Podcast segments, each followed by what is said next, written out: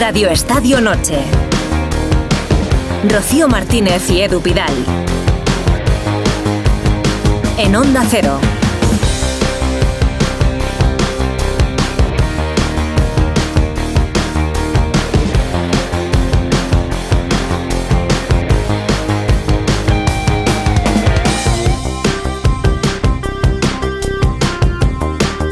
Este el juego de las sillas, ¿eh?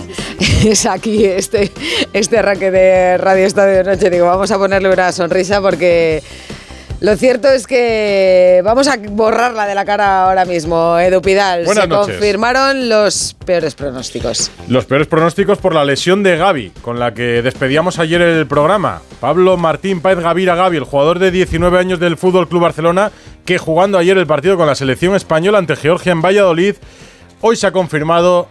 Lo sabía ayer, simplemente queríamos saber si era solo el cruzado o era algo más y es algo más.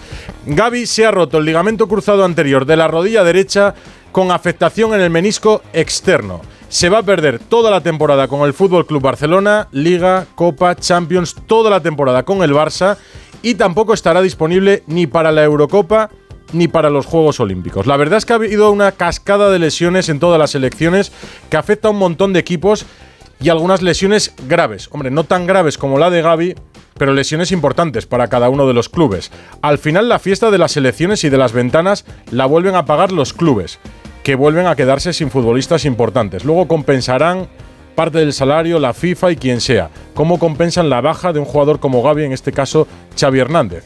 Pero vamos, luego repasaremos muchos más clubes. La peor parte se la lleva el futbolista, desde luego. Sí, que ha recibido también una cascada de cariño. Eh, yo creo que son las palabras más temidas por un futbolista, ¿no? Ligamento cruzado anterior. Pues vamos a hablar con el doctor González para que nos cuente exactamente cuál es esa lesión y sobre todo qué proceso, qué es lo que le espera ahora a Gaby. Y nos vamos a marchar a su pueblo, a los Palacios, donde Gaby empezó a jugar al fútbol. Y si nosotros estamos tocadísimos, imagínate cómo estarán allí. Y noticia de última hora, Italia, que se perdió el último mundial. Bueno, pues sí, va a estar en la Eurocopa.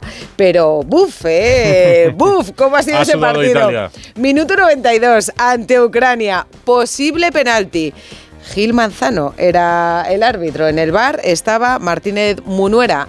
Gil Manzano no pitó el penalti, el bar no le llamó ese penalti, no se pitó. Si hubiera pitado ese penalti, lo marca Ucrania, Italia estaría en la repesca. Bueno, Y Ucrania Digamos, clasificada. nosotros en la redacción cada uno pensaba una cosa, así Va- que penalti, cuando menos polémico. Yo ¿eh? excuso, eh, digo, excuso a Jesús Gil Manzano porque creo que en directo puede haber una duda de si el jugador italiano toca al delantero de Ucrania o no lo toca. Desde luego, si hay contacto y parece que finalmente lo hay, a quien no excuso es a Martínez Munuera, que debería de haber llamado a su compañero para que al menos revisase la jugada en el monitor.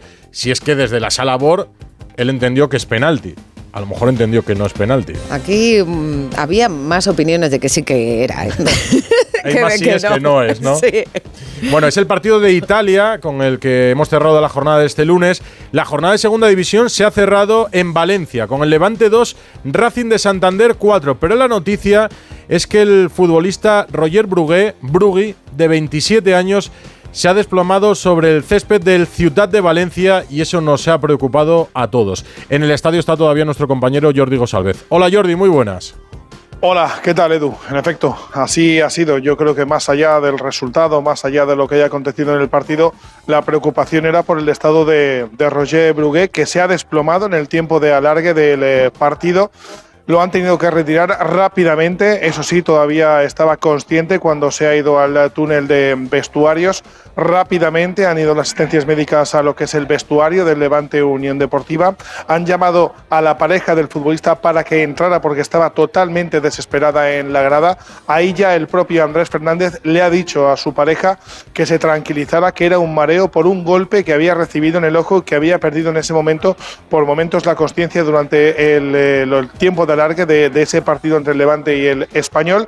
El futbolista se ha retirado hace escasos cinco minutos en camilla, lo han llevado directamente a, a lo que es eh, la ambulancia para llevarlo directamente a lo que es el hospital para hacer esas pruebas preceptivas siempre que hay un golpe en la cabeza. Es más o menos eh, lo estipulado para que el futbolista pues no tenga mayores eh, problemas, pero sí que es verdad que el futbolista lo hemos visto salir del Estadio Ciutat de Valencia eh, consciente y esperemos que todo se quede en un susto como así el propio Levante Unión Deportiva ha indicado. Pues ya es una buena noticia. Esa es la mejor noticia. Que se quede desde en un luego. susto. Racing y Levante son séptimo y octavo con 24 puntos, pero para nosotros la noticia es que Brugui esté bien y se recupere y que todo se quede en un susto, como nos cuenta Jordi González. Si hay noticia, Jordi, estamos aquí hasta la una y media de guardia.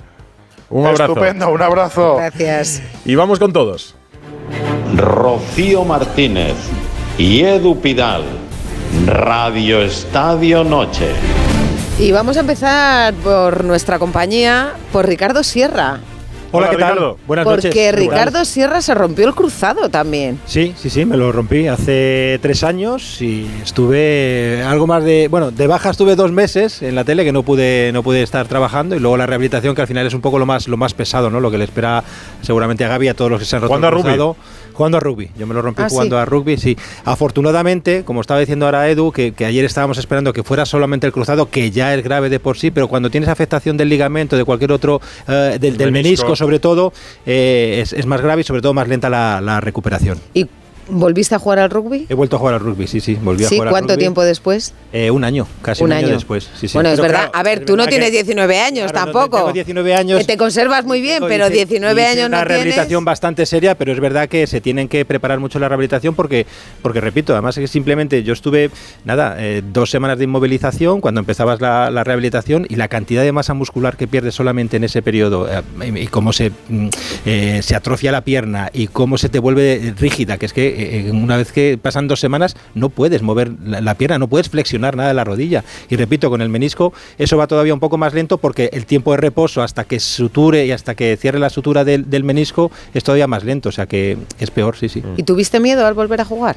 Pues, pues ese rollo que dicen de, de la cabeza, ¿no? De que al final yo, yo, mm, quise volver a jugar al rugby precisamente para perder ese miedo, es decir, tengo que volver a jugar solamente por, por, por esa historia de, de perder el miedo, pero sí que lo tenías en, en la cabeza. Ah, Yo no recordaba que lo había roto. Esto es deporte Sí. profesional. Gaby volverá Claro. a jugar al fútbol. Por supuesto. Pero en el deporte amateur, yo conozco cuatro y cinco casos de gente Sí. que se ha roto el cruzado y no ha vuelto a jugar por miedo. Por miedo.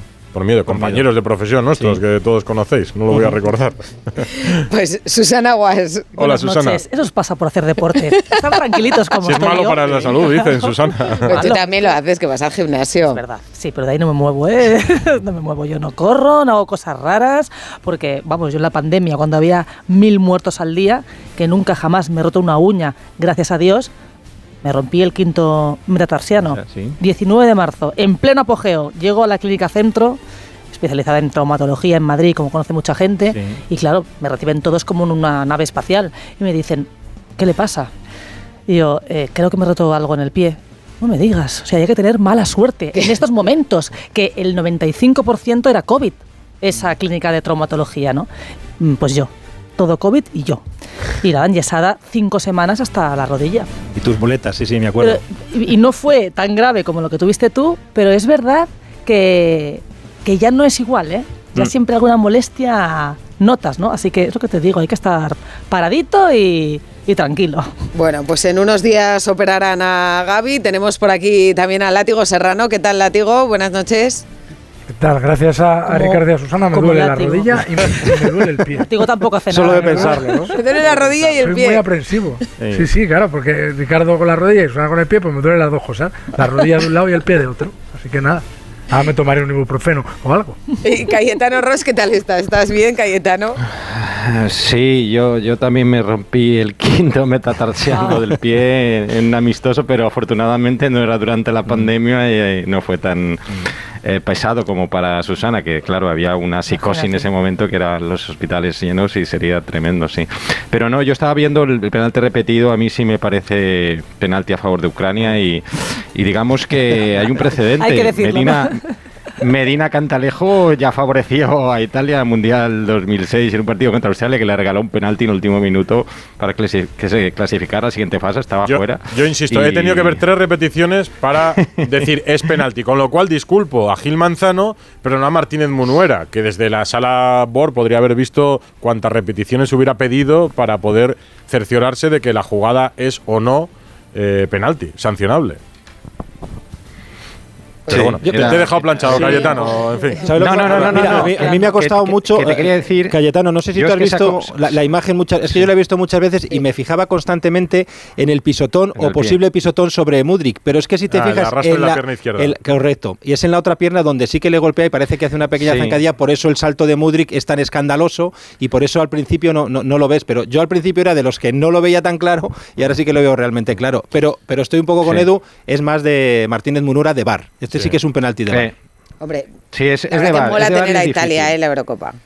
¿No? Pero a mí me mola mucho Italia, ¿eh? Claro. Yo siempre he sido de Italia Yo desde también el he año sido mucho de del Italia. Vigente- 82. vigentes campeones, ¿eh? que no Claro, en el claro. mundial, pero son vigentes Sí. campeones. Exacto. Sí, pero, pero hay que decir que, que, eh, eh, bueno, yo es que, claro, he hecho la vista atrás y me acuerdo de, de- de- de lo que pasó en 2006 y es que Medina Cantalejo, el jefe de Gil Manzano, favorecía a Italia también jugada parecida, parecida, no, pero al revés. En este caso se inventó un penalti a favor de Italia y, Y- y y ganó a Australia y pasó. Oye, pues y que manden algo al. CTA. Y- sí, sí, sí, tanto. O sea, Italia acabó siempre el rescate de Pasta, Italia. mucha I- pasta. Italia acabó ganando aquel a Italia acabó ganando aquel mundial en la final frente a la Francia Sí, sí, de Alemania. Zinedine Zidane. Ah, sí, Recordaremos exacto, el cabezazo de. Zidane a Materazzi en aquella final. Pues con Susana Guar, Ricardo Sierra, Látigo Serrano y Cayetano Ross vamos a empezar Radio Estadio Noche hablando de Gaby y de la confirmación de la lesión del joven jugador del Fútbol Club Barcelona. Alfredo Martínez Barcelona, muy buenas. Hola, ¿qué tal? Muy buenas noches a todos. En Barcelona están que echan humo por las orejas. Normal, normal, ¿no? El malestar es evidente en la directiva del equipo azulgrana porque no entienden que no se haya dosificado al futbolista, que había ciertos antecedentes de que había jugado muchos partidos, que pensaban que iban a mimar a los jugadores y que fue uno de los pocos que repitiera la, alineación. Luego, evidentemente, ese volver a entrar al terreno de juego también llama la atención.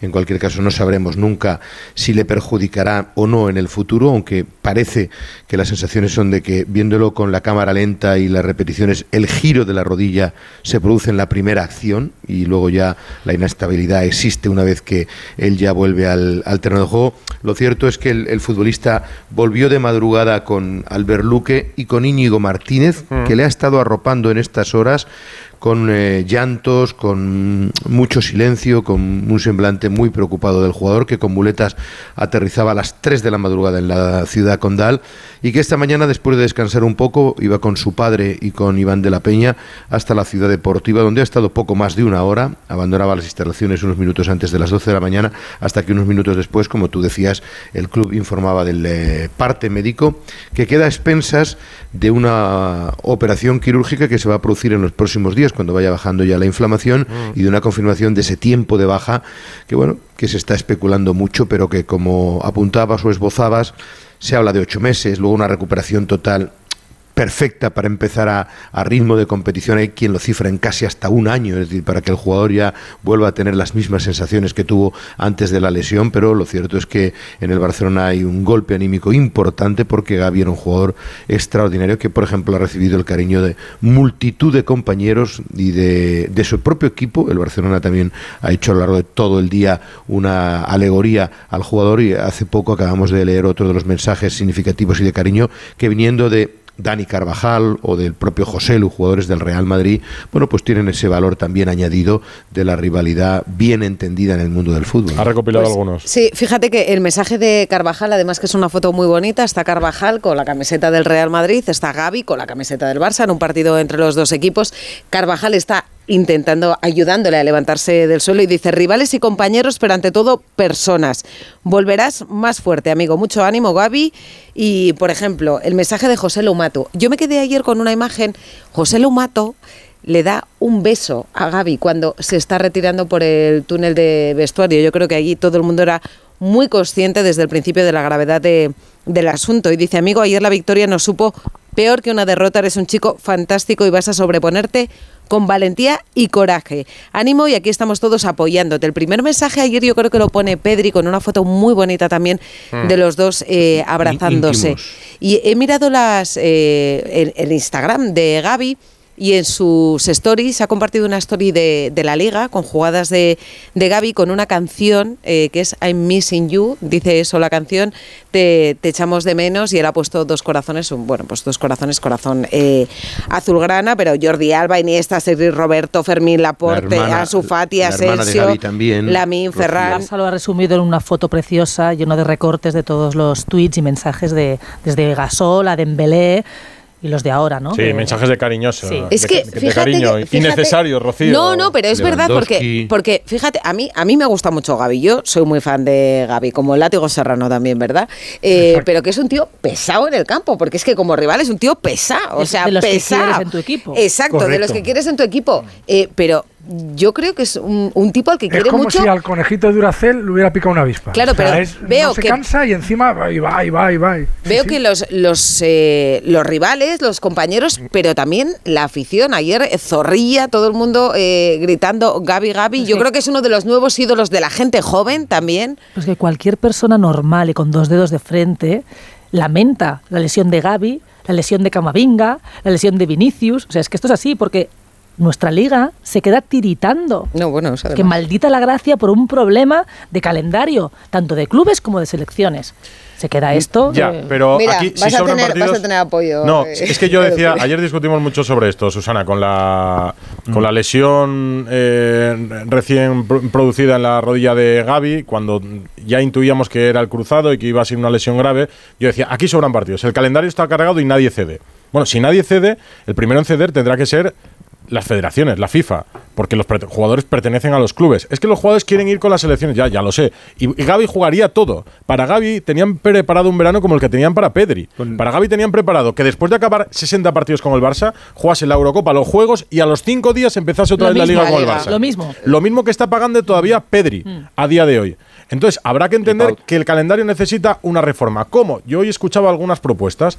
Oye, eh, junta los partidos de clasificación en el mes de junio. De esta manera no te vas a librar de un cruzado. Pero si tienes una lesión como la de Oyarzábal, una lesión muscular de un mes, Yo firmaría oye, eso se pierde el mes con la selección. No pierdes a Oyarzábal para la fase de clasificación en los partidos en los que la Real se va a jugar ser primera de grupo en la Champions. Y luego hay factores de riesgo, porque tampoco me vale, decía yo ayer, el argumento de es que esto ha pasado siempre.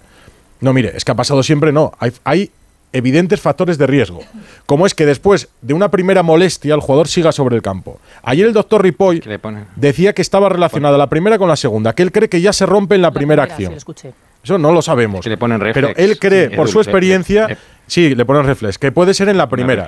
Bien, pues esto, ¿para qué sigue Gaby en el campo?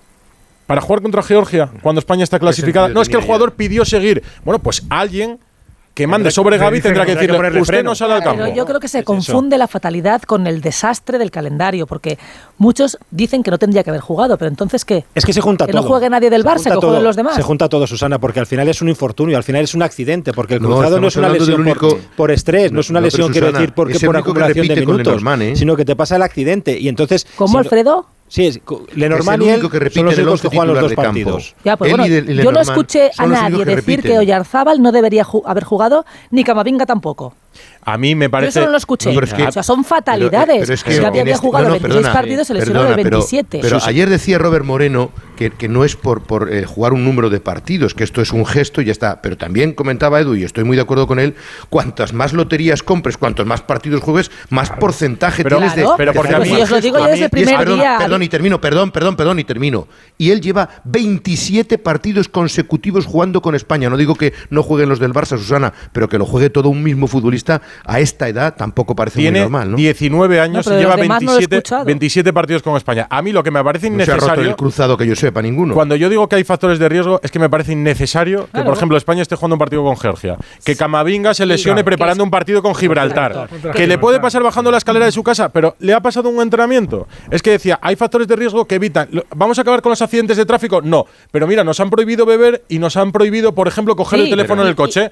¿Evitaremos algunos? ¿Se van a evitar todos? No.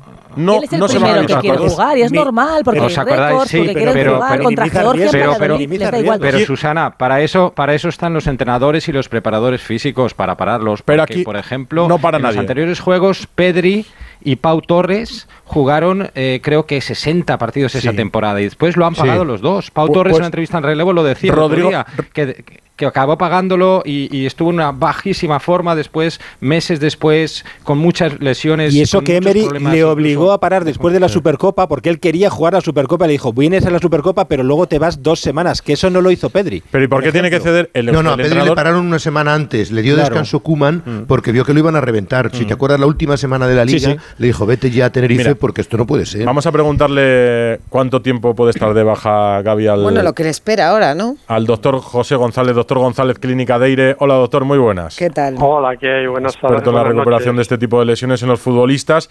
Para Gaby, con el menisco eh, dañado, no menos de, de 9-10 meses, me decía, ¿no? Se va a ir al año. Lo, lo habéis dicho bien claramente. Para estar en los terrenos de juego aproximadamente ocho meses, pero para volver a ser el Mm. mismo jugador de antes, perder el miedo, entrar en el juego, meter la pierna, eh, como mínimo mínimo un año. ¿Qué se nota? Así de claro. ¿Qué se nota? ¿Que se nota en qué, ¿Qué sentido? nota, ¿Qué nota el futbolista cuando, cuando tiene esa lesión? Eh, eh, frustración, incapacidad, rabia, de todo tipo. Pero vosotros os estado escuchando desde hace un rato y lleváis razón, creo que todos, pero a mí, como ya experto, y llevo ya casi 40 años dentro del mundo del fútbol, en viviéndolo desde dentro, a mí no me importa que un jugador eh, compita sesenta y tantos, 70 partidos, no me importa, puede jugarlos perfectamente. El problema es que cuanto más partidos realice, que realice menos entrenamientos. Vamos a compensar una cosa con la otra. Que nosotros entrenamos para competir, que no competimos para entrenar. Es decir, que hay que buscar ese equilibrio que tantas veces digo entre lo que es entrenamiento, competición y descanso. Si no conseguimos que el deportista o el futbolista descanse adecuadamente, sus músculos terminarán fallando y sus eh, articulaciones lo mismo. Pero es verdad que, que sí que parece que, que ahora los clubes de fútbol hacen como entrenamientos más personalizados, ¿no? Individual, indi- con in- incluso cargas, e incluso tipos de entrenamientos diferentes, ¿no? Para jugadores más o menos explosivos. Sí, pero vemos que efectivamente se siguen entrenando con la misma intensidad que se hacía hace muchos años y sin embargo se juegan muchos más partidos. Observar los entrenamientos que hay y cada uno, cada entrenador quiere tener sus propias exigencias, van a la selección española y la metódica de entrenamiento es totalmente diferente. ¿Y eso influye, Cambia. doctor, que, que- que cambie la metodología de trabajo de un equipo a otro, que tengas que coger un vuelo de 11 horas para jugar, coger otro vuelo de 11 horas para regresar y a y las un entrenador 72 distinto. horas jugar un partido? Claro, un entrenador distinto, un entrenamiento distinto, un ritmo de entrenamiento distinto. ¿Es un claro. factor de riesgo? Total y absoluto, total y absoluto. La metódica de entrenamiento de la selección española no tiene que ver en absoluto con las exigencias y la metódica de entrenamiento de cualquier entrenador eh, de equipo. Y eso claro que influye. Si a eso añadimos los viajes, el jet lag, el que viajas a un país diferente, costumbres diferentes, horarios diferentes, comidas diferentes, lógicamente el, el jugador no va a descansar de la misma forma que está haciéndolo aquí. Con lo cual uno de los tres pilares fundamentales, que es el descanso, desaparece prácticamente. Tener 19 años eh, para la recuperación es algo bueno, es algo malo, es indiferente. Vamos a ver, para una recuperación médica, tener 19 años es maravilloso, porque te recuperas mucho mejor que uno que tenga 70 años. Ahora bien, recuperarte rápidamente para que vuelvas a jugar, eso es nefasto. Nosotros, la literatura médica está llena y cada vez más de esos jugadores que vemos que con 18 años, 17, son auténticos fenómenos, sin embargo vemos que pocos, pocos llegan al final siendo figuras como consecuencia de las lesiones hay que cuidar muy mucho a todos estos. Lo que está ocurriendo con Arda Gulen, con Ansu Fati, con el mismo Pedri, Gavi, etcétera, etcétera. Estos son auténticas joyas que las estamos eh, exigiendo demasiado. Y fijar lo que os digo, yo desde hace, eh, en estos 40 años, creo que jamás he estado de acuerdo con, con Javier Clemente, jamás. Estoy a los antípodas de su opinión. Sin embargo, en esta ocasión es la primera vez que estoy de acuerdo con él que el médico tenía que tener más potestad para decir que este jugador no está en condiciones de jugar en primera división. Y eso no pasa. Con Yamil Lamal, no, por ejemplo. Pero 16 ¿qué años va a pasar? Pero y si sobreexplotado. Los, médi- los médicos lo único que nos dejáis hablar en bien claro es en la radio, a los que podemos. El resto, en los equipos, que vas a hablar? Nada. Si el- la figura del médico cada vez está más denodada en, en los equipos. Co- ¿Coincide con el El doctor caso- Ripoll, doctor, en que ayer en la primera jugada, en la primera acción en la que Gaby siente molestias, ya puede haber lesión? Eh, coincido con el doctor Ripoll en eso, en que en la primera jugada pudo haber lesión, pero no coincido en absoluto con que el jugador tuvo que retirarse. Eso es fácil decirlo ahora, pero cuando estás en la vorágine del partido, estás ahí mismo, con el estrés, con la adrenalina, que un médico en ese momento tenga que decir eh, em, juega, cuando la mayoría de las veces, en el 99% de las veces, No es eh, nada. No es Claro, nada. pero ahí entro yo, doctor. ¿Es necesario, es necesario hacerlo en un partido con Georgia? O, eh, o sea, es necesario hacerlo en una semifinal de la Champions. Vale, eh, te la juegas, porque en el 99% de los casos no es nada. ¿Es necesario jugártela en un partido con Georgia? ¿Es necesario Sí. arriesgar que ese 1% de probabilidades de que haya una lesión importante eh, efectivamente se reproduzca en una lesión importante? ¿Era Pero, necesario en un partido ante Georgia? Mm, Esa es mi mi pregu- pregunta. Bien, yo te contesto Claro, me dirán, capitán a posteriori. Sí, ya lo sé, pero es que el riesgo... Ya, pero sí, pero es que entonces muchísimos de los jugadores, muchísimos, cuando tienen una lesión de esa, tendrían que ser retirados del terreno de juego. Pues en un Entonces- partido como el de ayer yo creo que sí. Mm, Es posible, es posible, pero desde luego yo no he hecho culpa en absoluto y probablemente si yo hubiera estado en, en el banquillo teniendo ya mucha más experiencia que él, igual hubiera hecho esa Lo que quiero decir, doctor, es que yo no culpo a Simeone y a Diego Costa de haber forzado para jugar la final de la Champions en Lisboa. El jugador se prueba, cree que está bien y fuerza para jugar. Se lesiona, mala suerte. O a otros Bueno, jugadores que han jugado competiciones bueno, o partidos ahí- importantes.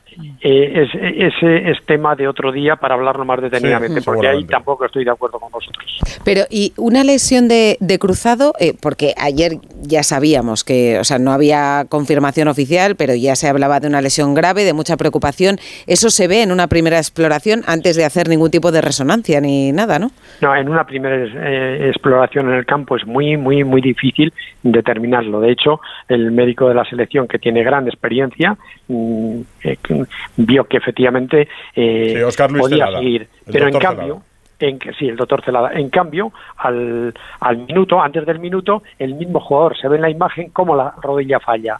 Automáticamente, en ese momento, ya sabes que existe lesión y fuera. No hace falta que explorarle de nuevo. Pues doctor González, nos queda... si- Cayetano. Si me dejas, eh, Sí. eh, yo quería preguntarle, porque ha dicho una cosa muy interesante. El caso de Lamin Yamal, 16 años, cuerpo de, de niño, eh, ¿usted desaconsejaría que jugara tantos partidos? ¿Cree que corre un, un riesgo? Pues hombre, yo os puedo invitar o me invitáis a una comida si este jugador no sale lesionado esta temporada. En el momento que, que un, que un jugador de estas categorías, en cuanto se enfrente con el Rudiger o, o- o- o similar, Sí, al choque, jugadores más, más, más corpulentos, claro. Justo, justo, pero es que a este muchacho es un diamante en bruto, hay que cuidarle, cuidarle muy mucho, porque son maravillosos. Los mejores jugadores que yo he visto en mi vida a lo largo de estos años, todos han tenido 17, 18 años. Es que eran maradonas auténticos. Pero, Sin pero, embargo, doctor, un- una pregunta solo. ¿Lo que dice es por, por una cuestión de enfrentarse con jugadores que físicamente están más formados que él o simplemente porque necesita eh, más tiempo para que su musculatura se forme y poder eh, desarrollarse en, en- en el deporte competitivo de, de- de alta, de alta competición? Es, es lo, que, le- lo que le estoy preguntando. necesitan madurez eh, en todos los aspectos, tanto madurez desde el aparato locomotor como madurez psicológica para enfrentarse, pues eso, a, a- los futbolistas cada vez, más, cada vez están más atletizados. Y entonces, un chaval de esos va a caer, ¿cuándo? Pues no lo sabemos. No, eh, quería preguntarle, eh, ¿el proceso psicológico que le espera a Gaby ahora, cuál es?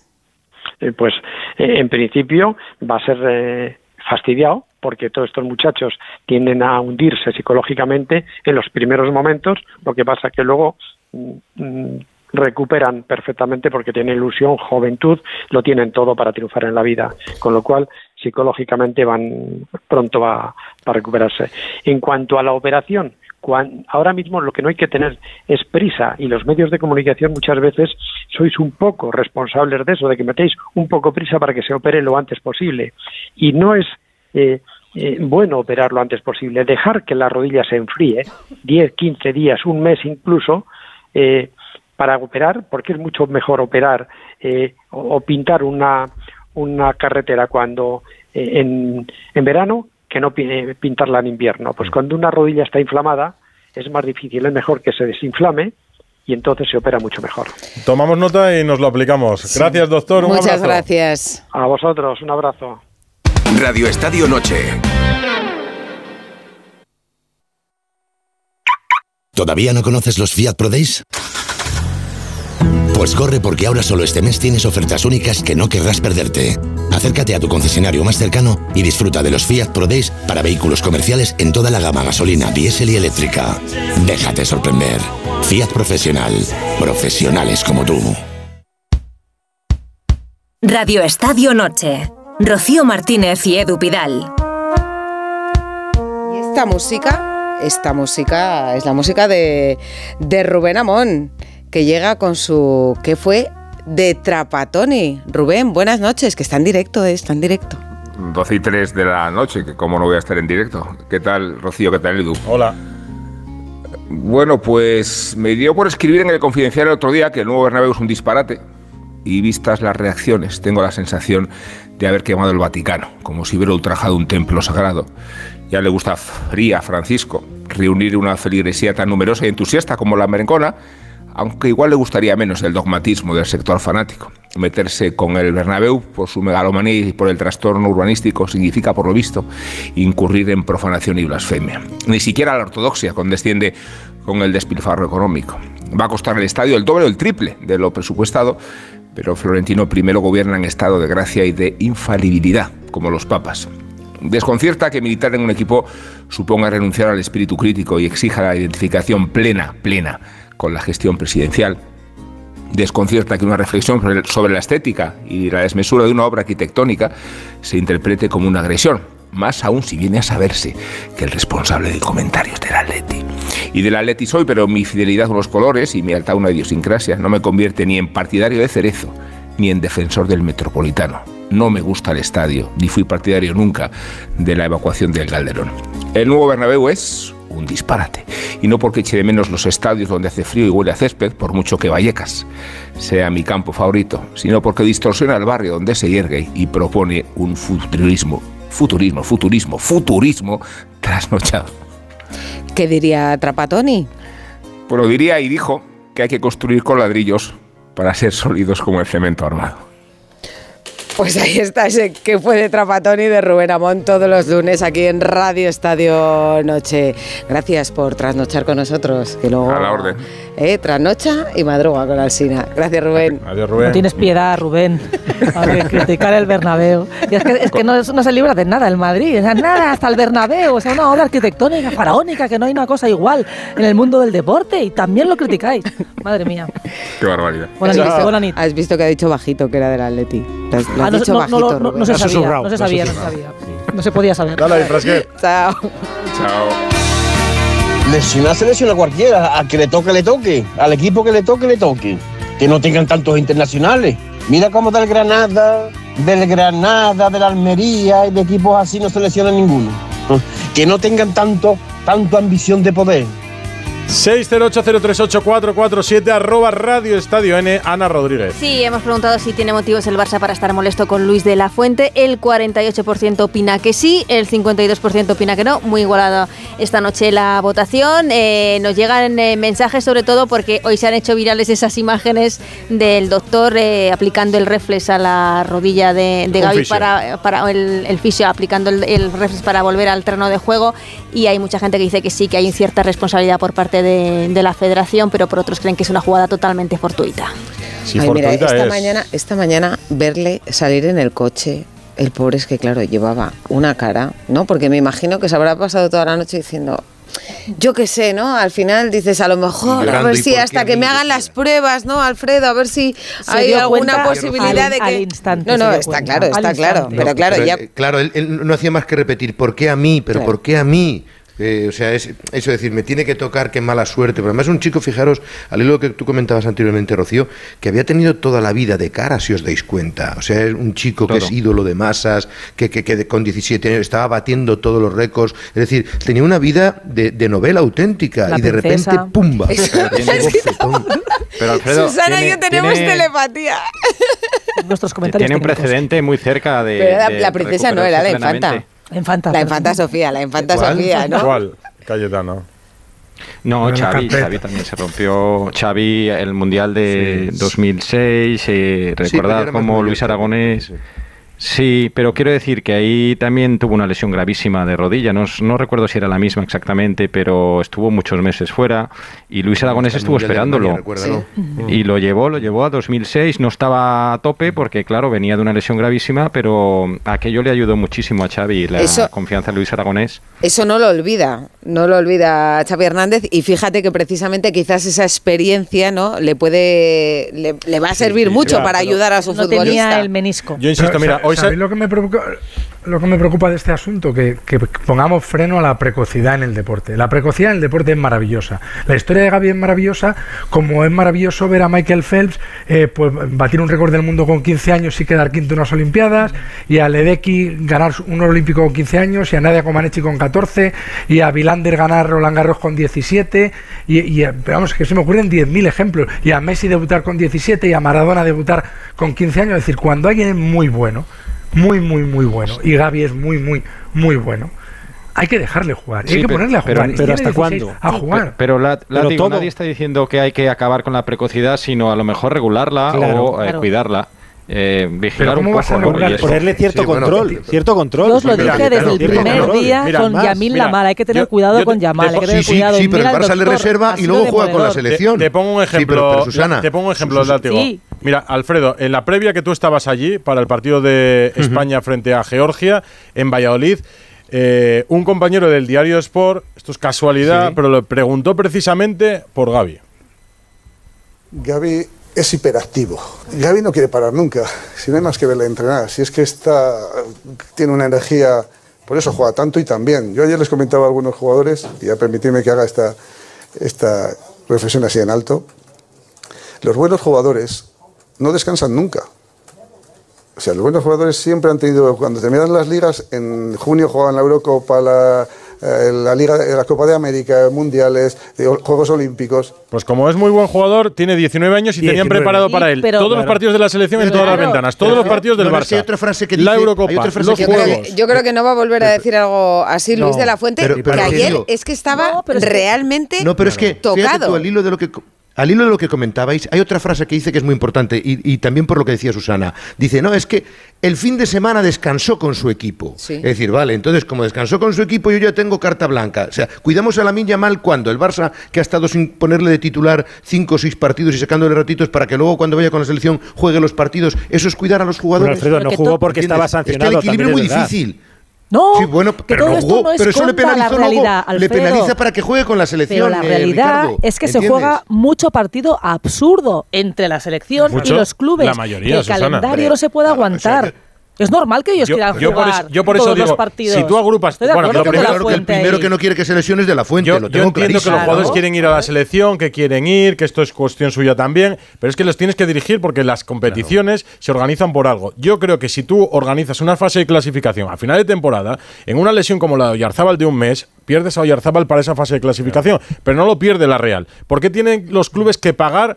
Los caprichos de la FIFA para organizar competiciones. No, es que Gaby se va a perder como mucho. Gaby se va a perder como 2025, mucho. eh, Susana, con la. Eurocopa, eso se va a perder nueve partidos con la selección, si- sin, eh, sin poner los Juegos Olímpicos. Pero si fuera la Eurocopa más los partidos que había amistosos y tal, nueve partidos, por decirlo así de alguna manera, con la selección, y se va a perder más de 40, 40 partidos con, con su club. Que no quiero centrarlo todo en los partidos internacionales, pero es que es de traca. Se inventa la Nations League esta, Mm. de coña. Luego, el Mundial de Clubes, en 2025, Vale, el próximo. pasa a ser de Una locura. 32 equipos. Claro. Pero vamos a ver. Claro, pero, pero todo es. Y querían un mundial cada dos años. con- Y la Eurocopa cada Claro, dos ¿qué años ocurre? también. Bueno, que pero hay que Escucha, por- y, y el amistoso la y el amistoso en Navidades y el amistoso en Navidades para la sacar dinero, que Supercopa de España. liga. en Arabia hay cuatro partidos. Ya, pero es que hay que, Uno. hay que Claro, alimentar, hay que alimentar En- las en- arcas, en- ¿no? ¿Qué arcas? O sea, un, Pero si es uno que que es está millonario claro- con 15 está millones, claro eh, un que el jugador dinero, el dinero 10 ahora mismo igual. es lo único, lo único que se tiene en cuenta en el fútbol. No, claro. Claro. Lo único. Pero es que Sí, pero lo único. los Yo me caso de decir que los únicos románticos que quedan en el fútbol son los aficionados. Pero como nadie cede, porque Tendrán que ceder primero las selecciones que los No, clubes. no, claro, que porque ponen las menos selecciones no o sea, que pagan. ponen menos, que arriesgan menos en Efectivamente. esto. Mira, Entiendo vamos, yo, ¿no, tenemos- Cayetano? Tenemos también hoy eh, Sí, la voz de, pero- de- pero- de un futbolista. Tenemos a, a Gerard López por aquí. Gerard, buenas noches. Buenas noches, Rocío, Edu, ¿qué tal? ¿Y tú cómo tienes el cuerpo con todo esto? Tú el ligamento fastidiado también al final de tu carrera. Sí, es que nos dolió un poco a todos, ¿no? Creo Sí. que es la típica jugada que, que tú te das cuenta, habiendo sido jugador y, en mi caso también habiendo tenido lesiones, que era, que era grave, desde el primer momento. ¿eh? Fíjate que luego él es cierto que vuelve al campo, vuelve por, por, porque él es así, porque piensa que no le que no, no, él no puede ser, no puede ser, pero yo viendo ya la primera jugada, la repetición, la repetición de la primera jugada, ya no, no me dio buena espina, ya cuando la segunda eh, apoya mal el- la rodilla ya es porque la rodilla estaba, estaba tocada y, y se le va completamente, ¿no? Es verdad lo que ha dicho Susana, que de un cruzado simple son unos seis meses, al afectarse también el menisco quizás se va más a- hacia ocho, porque es un menisco externo, que es el, el peor de los dos que hay en la rodilla. Entonces, sí, se me quedó mal el cuerpo porque, porque sabe mal cualquier profesional, igual que se me quedó mal cuando le pasó a Militao, a, a Courtois. Para mí, que un Correcto. deportista po- profesional, eh, joven, con, con, con toda un, un, un año por delante para demostrar, pues, pues pa- sufran lesiones tan graves, pues nunca, nunca es agradable porque me pongo en la situación cuando me pasó a mí y la verdad que no es, no es agradable vivir una, una recuperación tan, tan dolorosa. ¿no? Pues eh, vamos a ver cómo están en, en los palacios, en su pueblo, porque nos está escuchando ya Manuel Vasco, que fue pues entrenador de Gaby cuando Gaby de era un niño, que seguramente fue una de las primeras personas que vio lo que, lo que se venía por delante. Manuel, buenas noches. Hola, buenas noches. ¿Cómo estás? Hombre, bien, pero un poco, un poco no, bastante triste, ¿no? Por lo de ayer. ¿Tú cuándo entrenaste a Gaby? Bueno, a Gaby lo entrené con seis años, ¿no? El primer año de pre-Benjamín. Yo llevaba un equipo de pre-Benjamín y entonces pues vino, que era, eh, por cierto eran de segundo año y era de primero. Ya desde el principio empezó siempre jugando con, con niños mayores que él. Y marcaba muchos goles, ¿no? Sí, sí, bastante, ¿no? He marcado muchos goles porque cuando juega de pre-Benjamín hay que tener en cuenta que se juega, por lo menos aquí en Andalucía, fútbol 7. Entonces eh, lo ponía en medio campo, pero tenía muchísimas llegadas, muchísimo control y marcaba un montón de goles. Bueno, Los Palacios es el pueblo de los futbolistas, el pueblo de Gaby, de Jesús Navas, de Fabián Ruiz, ¿no? Menuda, menuda cantera. Me imagino que allí hoy no se habla de otra cosa, ¿no? ¿Qué dice la gente? Hombre, la gente que está un poco, poco no, bastante triste, ¿no? Porque a nadie le gusta que se lesione nadie, ¿no? Y menos si es un paisano nuestro, gente cercana, pues muchísimo menos, ¿no? Yo estoy hablando con el padre a la media hora y le he preguntado que está muy fastidiado y que mañana hablarían con el médico y demás. Pero bueno, yo siempre hay que ser optimista, ¿eh? siempre he sido bastante optimista y como lo vemos en el campo yo creo que saldrá adelante. ¿Tú sigues entrenando a niños allí? Sí, hasta el año pasado. Lo que pasa es que tuve un problema con la pierna y ahora no, pero he entrenado niños, senior, pero a, a mí me gusta más entrenar a los críos, la verdad. Y todos los niños allí querrán ser como, bueno, como Gaby, como Jesús Navas y como Fabián, ¿no? Hombre, ellos son referencia allí. Eh, nuestro club es un, un club humilde, pero trabajamos bastante bien la cantera. Ahora, por ejemplo, tenemos de coordinador de la cantera Joaquín Borne, que también fue jugador de Betis de primera división. En fin, que, que se trabaja bastante la cantera y para ser un pueblo tan chico, tener tres jugadores en la selección española es todo un orgullo para nosotros. Oye, ¿era así de peleón ya en el campo cuando era niño? Sí, sí, sí, sí, no le gusta perder. Además, me acuerdo de va- varias anécdotas que fuimos a un torneo a un pueblo de aquí, ba- bastante lejos, y, y nadie nadie creía que íbamos a llegar a la final. Llegamos a la final, que perdimos los penaltis. Por cierto, falló un penalti y me parece que, que por poco está llorando todavía. ¿Y tú qué le dirías ahora a Gaby? Bueno, yo ya se lo he mandado un mensaje, nada, que tenga ánimo y, y yo sé que es impaciente, pero tiene ahora ya hay que armarse de valor y tener muchísima paciencia. ¿Y qué le has dicho a su padre?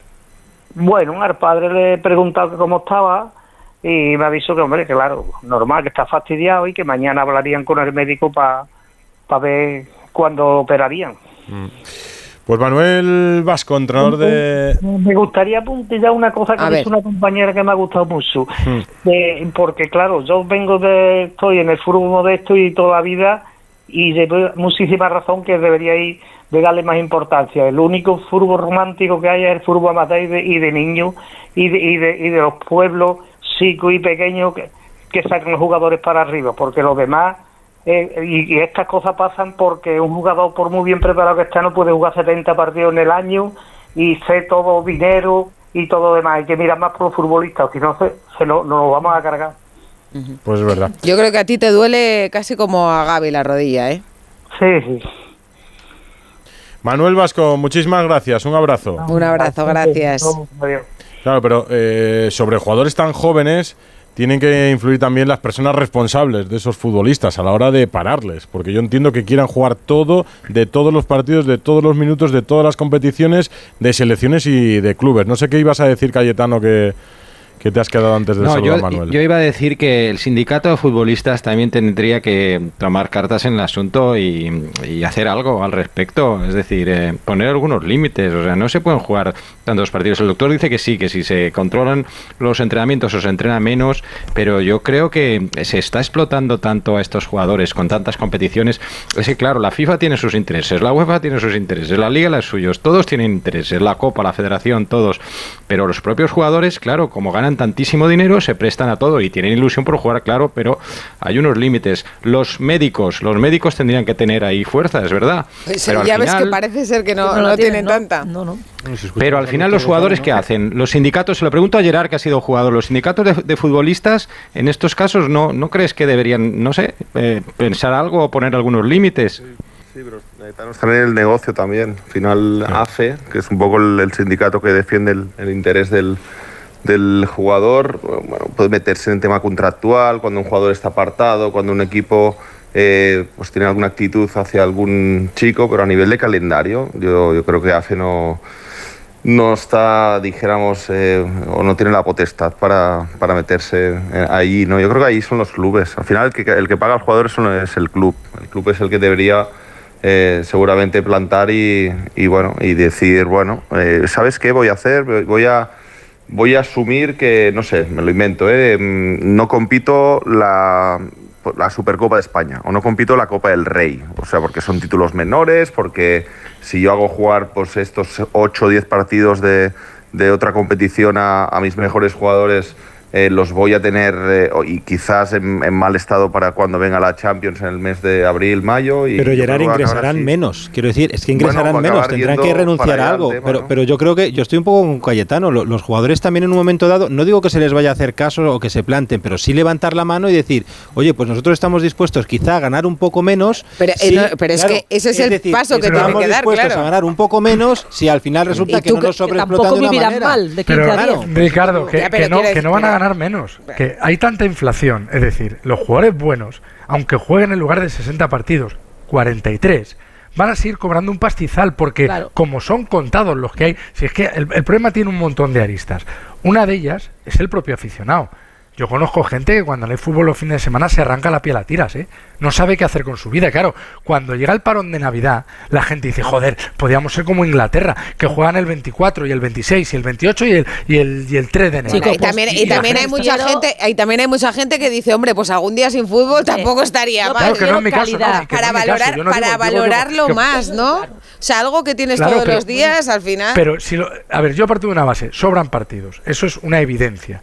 Entonces, sobran partidos de clubes y de selecciones. Bueno, pues vamos a quitar partidos. ¿Qué partidos quitamos? ¿Los buenos o los malos? Yo soy partidario de quitar los malos, de quitar Morralla, de quitar España Chipres, España Georgia y Real Madrid Getafe. Es decir, soy partidario de ir hacia un modelo hombre, mucho hombre, más sostenible. Pues látigo, Pero, eh, si cada vez ahora te salen con el mundial de clubes de treinta y tantos Por equipos eso, y cada vez los claro, saturan Y una más. Champions con más partidos. Bueno, La pero eso más pero la que daros viene. cuenta, para que no digan que habrá gente que nos escuche en todas las partes de España y a lo mejor no son todos aficionados del Madrid o del Barça. Lo centramos en la lesión de Gaby porque fue ayer y porque fue con la selección española y porque, Y fue una lesión grave. y porque ha Y sido porque fue una lesión grave. El viernes hablábamos de la lesión de Camavinga con Francia preparando un Francia-Gibraltar y de Chouameni y de Oyarzábal y de Pino que Ah, tiene un cruzado. por cierto, de todos, pues, pero- parón, Aidú con el Celta jugando un amistoso en México con su selección. Muriqui, eh. pero Claro, fijaros, fijaros el drama de los equipos de segunda. Hoy contábamos el Levante Racing de Santander porque un jugador se desploma en el Ciudad de Valencia. Le prestamos menos atención a la segunda división. En segunda división se sigue compitiendo a pesar de los parones de selecciones. Y hay equipos de segunda que tienen internacionales sub-21 e internacionales en selecciones menores que normalmente son sus jugadores clave, sus jugadores franquicia. Mejores. Tienen que competir sin ellos en semanas clave, en semanas decisivas a final de temporada, cuando hay partidos internacionales. Los equipos de segunda se quedan sin sus internacionales. Por ejemplo, en una liguilla de ascenso a primera división Pero, con el dinero que está en juego. Edu, es que es una locura. Parte del principio de que tenemos una segunda división con 22 equipos, 22, 42 42 partidos y después los playoffs para subir. O sea, es que no tiene ningún sentido. Pero playoff a doble peor- partido, sí, sí. además. Y lo peor de todo esto es que cada día se juega peor. O sea, es que no disfrutas de esto porque cada partido que Pero- ves es un bodrio. O sea, con Pero cada vez es 18 más. en una liga van sobrados. 32 partidos y oye, de vacaciones. Es que así Cada sería. Propone eso en la liga, a ver qué te dicen. Sus- Claro, cada vez el, el fútbol es más atlético, lo ha dicho también el, el doctor González. Eh, ¿Os acordáis de, bueno, no sé si habéis visto eh, el Mundial del 70, la final Brasil-Italia, decían que era la, la mejor, eh, el mejor equipo de la historia, ¿no? El Brasil De de, los los cinco 70, dieces, sí. de Pelés. De, de Pelé, pues iban andando la mayor parte del partido. Y ahora, desde infantiles, lo hemos visto en la Liga Promesis, están presionando todo el partido y corriendo y eh, eh, haciendo eh, eh, alta velocidad, alta frecuencia, eh, con, con mucha asiduidad. Les exigen presionar todo el partido. Claro, eh, la exigencia física de- del, del fútbol ahora mismo es tan bestial que, que- que- que tienen que en algún momento parar, porque si no, las lesiones ha habido toda la vida.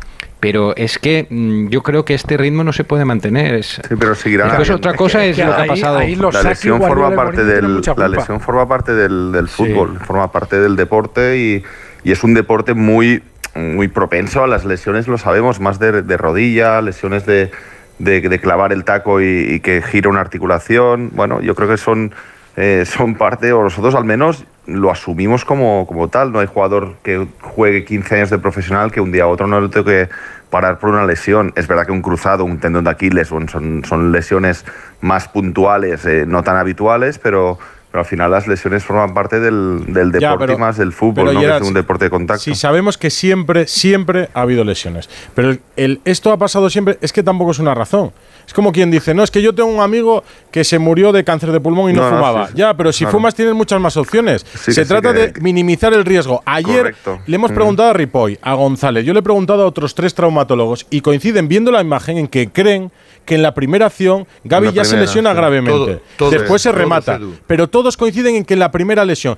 Pues, Es que no se estaban jugando el partido de su vida. Es que es un España-Georgia que es a lo Ya, que iba. ya, ya. No es un partido clave. Vamos, para mí es un partido intrascendente, con España clasificada. No, y- y- el jugador quiere jugar. Si ya sé que es el primer Ya, impetuoso que en pero- querer salir, claro, pero alguien le igual tendrá Gaby- que frenar. Pero si igual Gaby en vez de 19 años tiene 26 años, pues actúa de otra manera. Pero alguien tendrá que frenar. ese pero- brío, pero ese ímpetu es- y en caliente igual. En el primer momento primer no lo notas.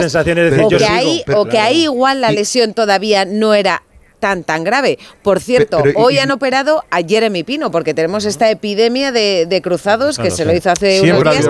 Pues Ocho. hoy Pero- ha sido pero- la operación y pero luego bueno, también, pues pero luego nada, también otro tema, hablando del él. calendario, otro, eh, hablando del calendario, estas ventanas ahora de selecciones en pleno fragor de la competición, este, Mm. estas interrupciones, ¿hasta qué punto son adecuadas en estos puntos de la competición? Es ¿no? que, también son tres parones desde que empezó la competición.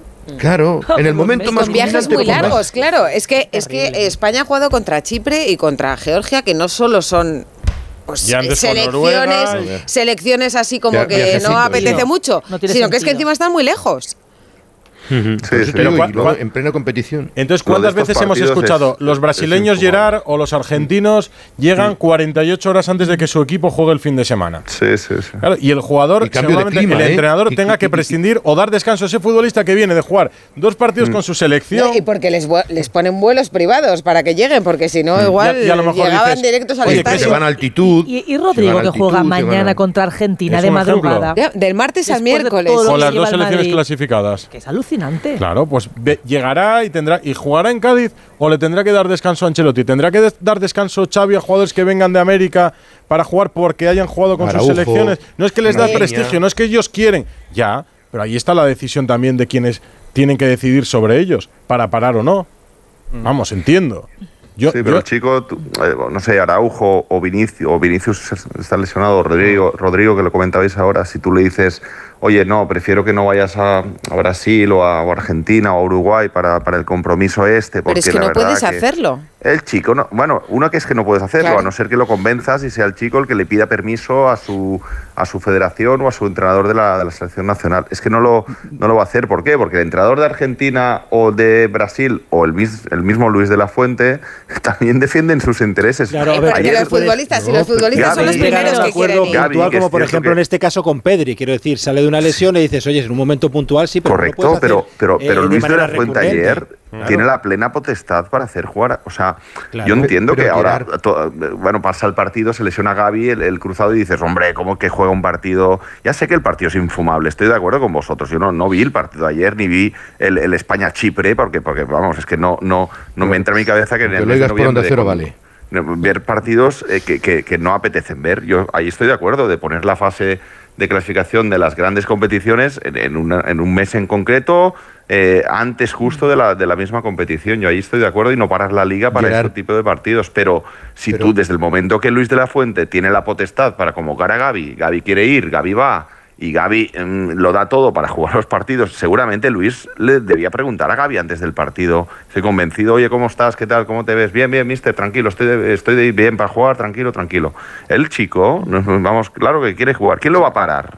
¿La familia? Ya, ¿El- pero el convocas a, pero Gerard, convocas a 25 jugadores, tienes dos pero, partidos, pero, qué, pero qué culpa tiene Luis de la Fuente si minutos. ha- no jugó el fin de semana con el Barça, jugó el primer partido Ya, eh, dice, venga, el como, de como- como ha descansado un día, vamos a cargarle. No, a cargarle, Tiene no, es una lesión. En este caso Pero yo creo, yo creo que ahí pero- Luis de la Fuente, o sea, tampoco me parece a mí Que no hay mala sea- fe, hombre. No, ¿Por no hay mala Porque fe y efectivamente hay un claro, argumento de que. Gaby no ha jugado el par- no viene de, o sea, viene de no jugar el partido del Barça. dirá, en ese Alfredo, sentido sí que es una Miquel fatalidad, Merino, pero claro, el seleccionador Claro, una vez que el sistema lo mismo. No, pero, una vez que el sistema es así, el seleccionador efectivamente tiene potestad para entiendo, Rocío. Rocío, pero, pero tiene la potestad de convocar a 25, a 30 jugadores. Oye, pues precisamente. Pero cambia a porque estamos nueve, hablando ¿eh? del Cambia a calendario, nueve, o sea, ro- tampoco- pero- quiero por decir eso, que sí, cambió pero a no, nueve, justo o de sea, los- no de los dos que repitió- no cambió, uno es el que se rompe. Pero fíjate tú, de los dos que no Sí, pero el cambia, que dijo que se era rompe. superdotado Yo es que- físicamente y no Ya, sé qué. pero Por tú, cierto, sí, pero- hay un seguro, desde hace unos años hay un seguro de la FIFA eh, que paga en torno a 20.000 euros pero al día. compensa lo que pierde o sea, el Barça. al Barça por la lesión de, 20.548. Yo creo por la que- lesión de pierde le van a el pagar Madrid El, el Barça estará contentísimo ni por ingresar 4 millones de Cuatro euros millones por de euros, pero claro, Claro. ¿dónde No- no le encuentras, compensa nada. ¿dónde No encuentras compensa otro nada. Gavi? Lo que pasa que, claro, esto también es como Chipre, Georgia. eh, es que también hay que contentar, contentar a mucha gente porque el fútbol es un deporte cada vez más global. En FIFA vota gente de todo el mundo y al final eso también son intereses. Tú tienes que, cosa, tienes que contentar a todos los países, también a países de menos tradición futbolística, donde el fútbol y la FIFA quieren entrar. ¿Para qué? Pues para seguir teniendo más dinero también. Bueno, y el, y, el, y el temor a que Gaby se recupere de verdad, de verdad, que vuelva a ser el futbolista, porque vamos, la sombra de Ansu Fati. Con el mismo pasa es que ímpetu, Ansu ¿no? tuvo más. Yo, yo recuerdo, Más Alfredo, recuerdo, claro. discutir contigo muchas noches de Onda 100 Radio Estadio Noche cuando Ansu Fati iba para Balón de Oro y, y discutíamos, ojo con Ansu Fati, que no sabemos cómo va a volver, un jugador tan joven, es una incógnita, cómo se recupera, cómo está, cómo Claro, se Ha sido siente. demoledor el doctor Bueno, González ¿No con acordáis, ¿eh? ¿no Demoledor, ¿eh? GC, el GC de antes de la lesión? El Bueno. GC de antes Bueno, de la lesión lo hemos estaba esta tarde, asumiendo el sí. papel de sustituir mejor Cristiano Ronaldo. Sí. Se reventó la rodilla y a partir de ahí pues acabó de DJ y, y es que eso Hombre, a veces es, pasa. Es verdad que, que Jesse, Jesse no, tuvo la le costó- madurez. le yo costó creo un mundo volver. Sí, pero bueno, que yo creo que Jesse al final fue un problema también No un poco de no tuvo la madurez. pa- Mira. es que a mí me parece que tiene Mira. que ser, tú te pones en la piel de estos chavales que están eh, eh, en, en el principio de su carrera, que están además petándolo, podríamos decir, porque Jesse en aquella época llevaba muy pocos partidos, pero efectivamente, Iba a haber ido o sea, se estaba hablando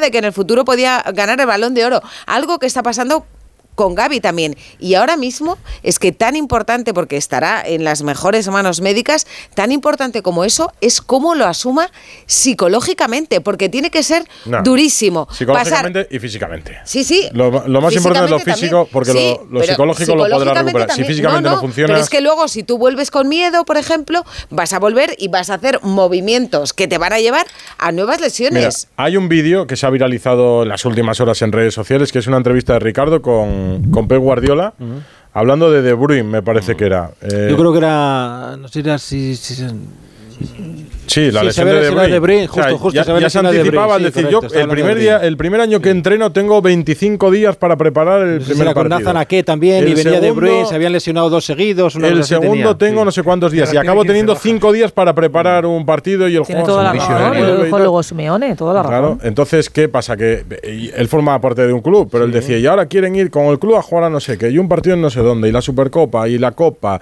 y la otra, y el Mundial en invierno, y alzar la vuelvo. voz jugadores, entrenadores y decir, oye, pues es verdad. Guardiola lo que dijo era que tenía hasta que no paren los, jugadores, jugadores. esto no va a parar. Claro. Eso es lo que dijo. Dijo los jugadores. Pero, es que los, ju- pero es que los jugadores, todos asumen que tienen una carrera corta, aunque realmente ahora cada vez es más larga, porque es verdad que hay más exigencia física, pero la preparación física que tienen ahora están alargando todas las carreras porque se cuidan mucho más, porque la alimentación es mejor, pero los jugadores ahora que quieren cobrar cada vez más. Entonces, claro, es incompatible cobrar cada vez más con jugar cada vez menos. Entonces, al final No, juegan no cada vez más. La diferencia es que cuando tú juegas con tu selección, tu selección no está pagando tu ficha y tu lesión quien la paga eres tú. La por fiesta la pagan los clubes. Pero la, la paga tu club, claro. También es Hay cierto que tú metes menos Rocío. partidos, pero más partidos de calidad, igual lo puedes compensar lo uno con lo otro. No, pero, Claro. pero hay una anécdota muy buena. El, el año pasado, el año pasado cuando se marchaba el Barcelona, acababa la temporada, le, con- le hicieron un bolo en Australia, fíjate tú. Sí. Y uno de los veteranos le dijo a Xavi, oye, yo me gustaría no ir a ese partido. Dice, tú quieres cobrar a final de mes, ¿no? claro. Pues tendrás que ir. Hombre, es que. Era un amistoso claro, y en Australia. 12 y 33, vamos a seguir hablando de la lesión de Gaby. El jugador del Barça se va a perder toda la temporada. Eurocopa y Juegos Olímpicos incluidos. Radio Estadio Noche. Rocío Martínez y Edu Pidal. No te pierdas las condiciones excepcionales de financiación en todos los modelos Opel. ¿Demasiado rápido? Es que son los Flash Days de Opel, así que mejor date prisa. Condiciones excepcionales de financiación en todos los modelos Opel, solo del 15 al 30 de noviembre. Financiando con Stellantis Finance hasta el 30 de noviembre. Consulta condiciones en opel.es. ¿Qué música escucha la cantante de moda? Pues de todo, rap, pop, música clásica, trap, flamenco, rumba, fados, tangos, reggaetón. En nuestra gama Citroën Sub también sabemos de versatilidad. Aprovecha este mes los días Sub y elige el tuyo con hasta 8.000 euros de ventaja adicional. Entrega inmediata en unidades limitadas. Citroën. Condiciones en citroen.es. Radio Estadio Noche. Rocío Martínez y Edu Pidal.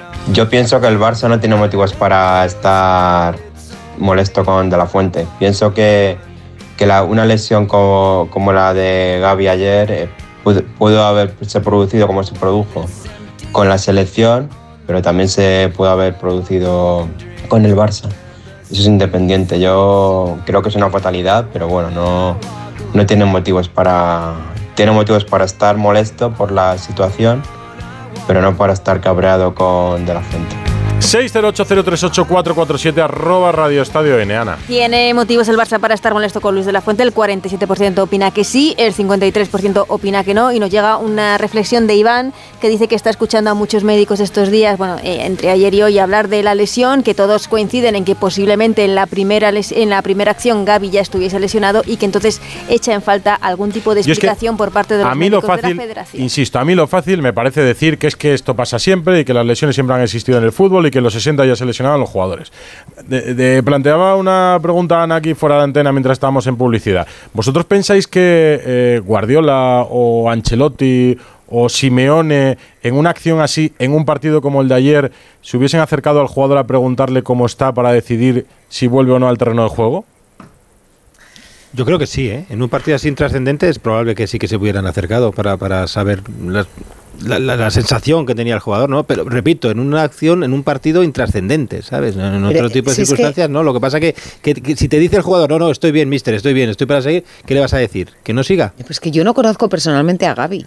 Pero es que no hace falta conocerle personalmente para saber que Gaby es un tío incansable, que lo pelea todo, que, que le tienes que sacar, que se le caiga la pierna para salir del campo. ¿No pensáis que lo no hubiera- hace falta conocerle personalmente. Pero quiero decir, a mí hay... ¿Cómo está Luis de la Fuente ayer? O sea, yo, yo no, me atrevo, no me atrevo a decir que sea culpable porque... Pero es la reacción de alguien que, que seguramente en su fuero interno piense que hay algo que no lo ha Pues yo no lo voy a defender, porque mira, eh, lo más sencillo es que hoy todos lo defiendan diciendo que es fortuito y que las lesiones en el fútbol se producen. A mí lo más llamativo de ayer de la rueda de prensa de Luis de la Fuente no me parece que diga que está dolido, que está destrozado, que, que pobre jugador, que tal. Lo más importante, lo que yo subrayé de la rueda de prensa escuchándola en directo, fue que Luis de la Fuente se esmeró en no relacionar la primera acción con la segunda. En decir que en la primera acción Gaby no tenía nada y que la lesión se produce en la segunda. Sí, por eso- A mí me parece lo importante. que volviera al campo. En justificarlo. En justificar Pero por volviera eso- al Pero por tengo la eso sensación digo- con este seleccionador desde el principio. Tengo la sensación con este seleccionador desde que fue nombrado. Pero como con todo, con la asamblea de Rubiales, primero aplaude. Estoy de acuerdo. Y cuando a Rubiales lo sacan, pide perdón. Se justifica. Siempre. y en todo. Siempre. Eh, Pero en todas las acciones sobre diferentes situaciones que ha vivido desde que es seleccionador. Primero lo hace y luego se Sí, disculpa. pero, pero por eso te digo, Edu, que es que yo creo que era la reacción de alguien que en el fondo sabe que hay algo que no ha hecho bien, que se ha equivocado. Exacto. Porque es que estaba. eh, Vamos, es que llegó a decir que había sido su peor día como su peor día como entrenador, ¿no? Ah, claro, Sí, sí, había sí, vivido cinco, Sí, él- él pues se era difícil que tuviera uno peor. Bueno, como Se, entrenador. se pero fustiga final- para, para, para evitar, como, como el niño que se ha portado mal, y en lugar de encararse con el padre, dice, sí, papá, tienes toda la razón, pues eso. Eh, ayer, un entrenador con experiencia, ayer le coge a Gaby del hombro y le dice, nene, para adentro. O sea, según sale y le están mirando los médicos, le dice, no, no juegas, no juegas más, no juegas más porque no, porque si es un golpe, pues cojonudo un golpe, pero si no, no sales. Y, nos, y, te lo llevas y se enfadará y te mirará mal y te hará un desplante y te negará el saludo, pero luego te agradecerá decir, no, es que no era para volver. Es que eso es verdad. Yo estoy convencido que la lesión se la, se la produce en el primer impacto, ¿no? En esa torsión con el, con el jugador de Georgia. Pero no tiene por qué volver a salir. Que no tiene ni, ni para probarse. Que se pruebe en el vestuario. Que se pruebe en la ducha. Que mire que- si gira, si no gira. Pero no tiene por qué volver a salir porque es un, un riesgo innecesario. En un partido sin nada en juego. Sí, pero luego muchos entrenadores con experiencia no se dan cuenta de que hay jugadores con esa edad, 16, 17, 18, Lamino, Ansu Fati, ahora Gaby con 19 recién cumplidos, que no han terminado su formación tanto de cabeza como Claro, de que piernas. les tienes que obligar a que coman la verdura. Que sí, que no metiendo quiere- que que en el fútbol verdura. profesional y en una exigencia salvaje a chicos muy jóvenes. Pero como todo es una locura de ver quién es Cristiano, el próximo Leo Messi. Como no tengo dinero, no puedo fichar, pues aprieto a este que parece que es bueno. Y al final, el ritmo mm, es igual para el de 16 que para el de 30, pero el cuerpo no. ¿Qué, les- qué- qué- qué soluciones tiene ahora Xavi para los próximos, vamos, para los próximos partidos, para la temporada del Barça, Pero- Alfredo? Pero muy pro- muchos próximos. Se habla, se habla de si el Barcelona entrará o no en el mercado. De momento no se ha tomado la decisión. Ya sabes que hubo un nombre que se vinculó mucho este año, que era el futbolista argentino del Tottenham, el jugador del Villarreal, Giovanni Lo Celso, o del Mm. Betis. Eh, en principio, la buena noticia es que hoy recupera de, a De Jong. Vamos Esa a es la ver mejor noticia. tener. El que más han echado Sí, de pero lo que menos. pasa es que Alfredo. Sí, pero hay que ver, por supuesto, pero hay que ver cuándo ya coge ritmo, ¿no? Porque ha estado, no sé si son casi mes y medio Dos fuera de los meses. terrenos de juego. Mm. Por eso te digo que le costará un poco ir entrando. Tiene a Uriol Romeu, tiene a Pedri, que es otra buena noticia, que ya tendrá más presencia. Fermín serían los hombres eh, y Gundogan. Ese es el medio campo. De ellos, Marc Casado, ahí te puedo hablar también Gerard. Hay un par de jugadores, algunos de los de la sub-17, que tal y como está funcionando el Barcelona, hasta le vendrían de maravilla. Pero yo creo que Casado, que es un jugador que le gusta mucho a Xavi, que es eh, tácticamente muy interesante, es un volante, que también incluso ha llegado a jugar hasta de lateral derecho. Me parece a mí que sería el jugador, el nuevo Fermín para subir al equipo. No sé si Gerard está de acuerdo. Sí, pero es más pivote, es un jugador más posicional, es más una posición de, de Oriol Romeu, es un jugador para, para pivotar, el, el clásico jugador que se ha ido creando para, para tener recambio de, de Sergio en su momento. No es tan interior como puede ser Fermín con tanta llegada, eh, la posición más natural de Gaby. Bueno, la mejor noticia, como dices Alfredo, es la recuperación de De y la de Pedri hace eh, ya un par de, de semanitas, pero aún así, bueno, se le va a echar de menos, evidentemente, en, la, cuan- en la en temporada. cuanto Fermín tenga un poco de continuidad y mes y medio más en el Barça, va a la ventana de marzo, ¿eh, F- eh, Alfredo? Sí, sí, sí, ya, ya están temblando, ¿no? Porque es verdad que Fermín ha estado yendo con la sub-21, pero si sigue a estar... Yo pensé que incluso le iban a convocar ya alguna de estas, ¿no? Me parece que es un jugador que está meritando bastante, pero sí, yo me imagino que, que tiene bastantes números, sí. Pues son las opciones del Barça de Xavi, no son las únicas. Hablamos de las lesiones en el Madrid de Camavinga. La lesión de Camavinga, que fue noticia el viernes, se produjo en un entrenamiento preparando un Francia-Gibraltar. Que Courtois se lesiona también en un entrenamiento del Madrid en Valdebebas, sí, ya lo sé, pero la de Camavinga tiene la mala fortuna de ser en una sesión preparando un Pero partido batieron, con el, Gibraltar. pero batieron el récord de, Courtois de goles. su club. porque estuvo puede pasar. Y, y el Pino también.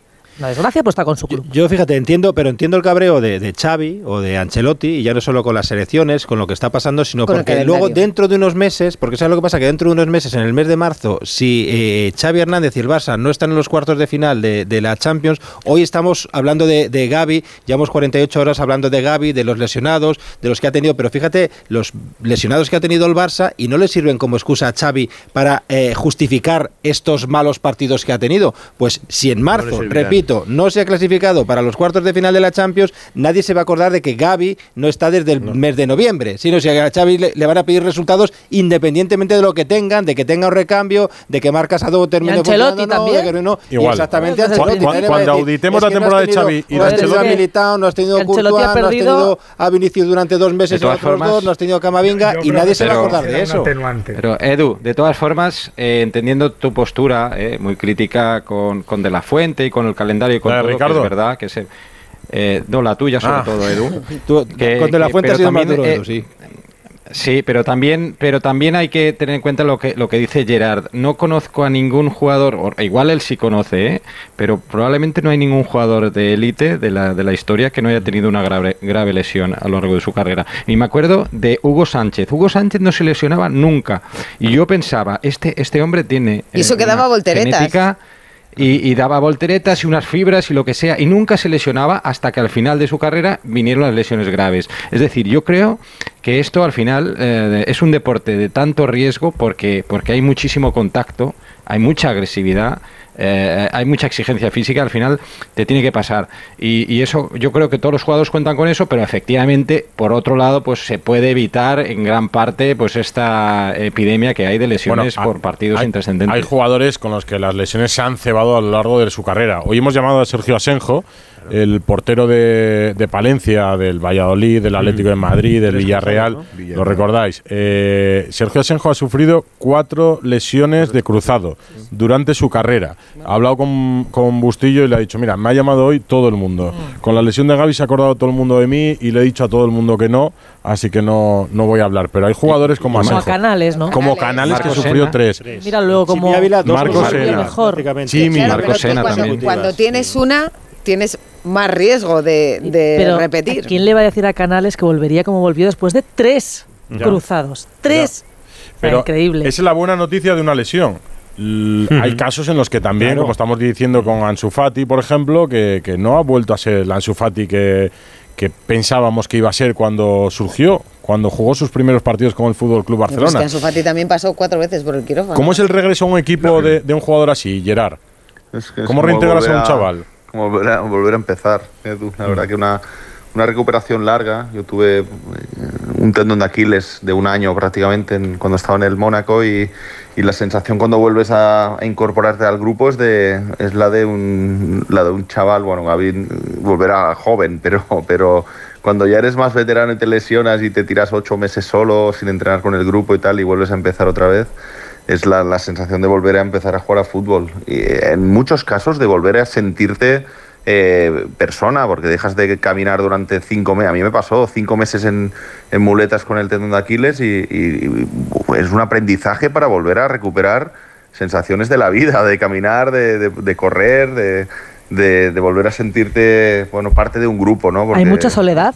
Sí, claro, la recuperación es, es sola. eh, es, es con el fisio o con un recuperador, pero, pero tus horarios son distintos a las del grupo, tu, tu rutina de entrenamientos es completamente diferen- diferente a la que tiene el equipo, intentas estar ahí apoyando en los partidos, en el vestuario y tal, pero, pero eres un uno, uno, un- un- uno raro, ¿no? No- entran en las charlas del míster, que, que estás ahí como, como, como en, otro sitio, ¿no? Eh, es, es, es dura una, una lesión, una lesión grave, eh, nunca es bienvenida. No sé si decirte que un joven, pues bueno, tiene toda la carrera por delante y la, y la fortaleza de la juventud a nivel mental y a nivel física, más que un veterano que ya le, le viene a final de la carrera y a lo mejor para recuperarse es más, es más difícil, nunca es bienvenida, pero, pero está claro que son, son bueno, pruebas que te pone el mundo del fútbol, que aún así son lesiones futbolísticas, o sea, no estamos hablando que alguien deja de jugar porque tiene un problema de corazón o un problema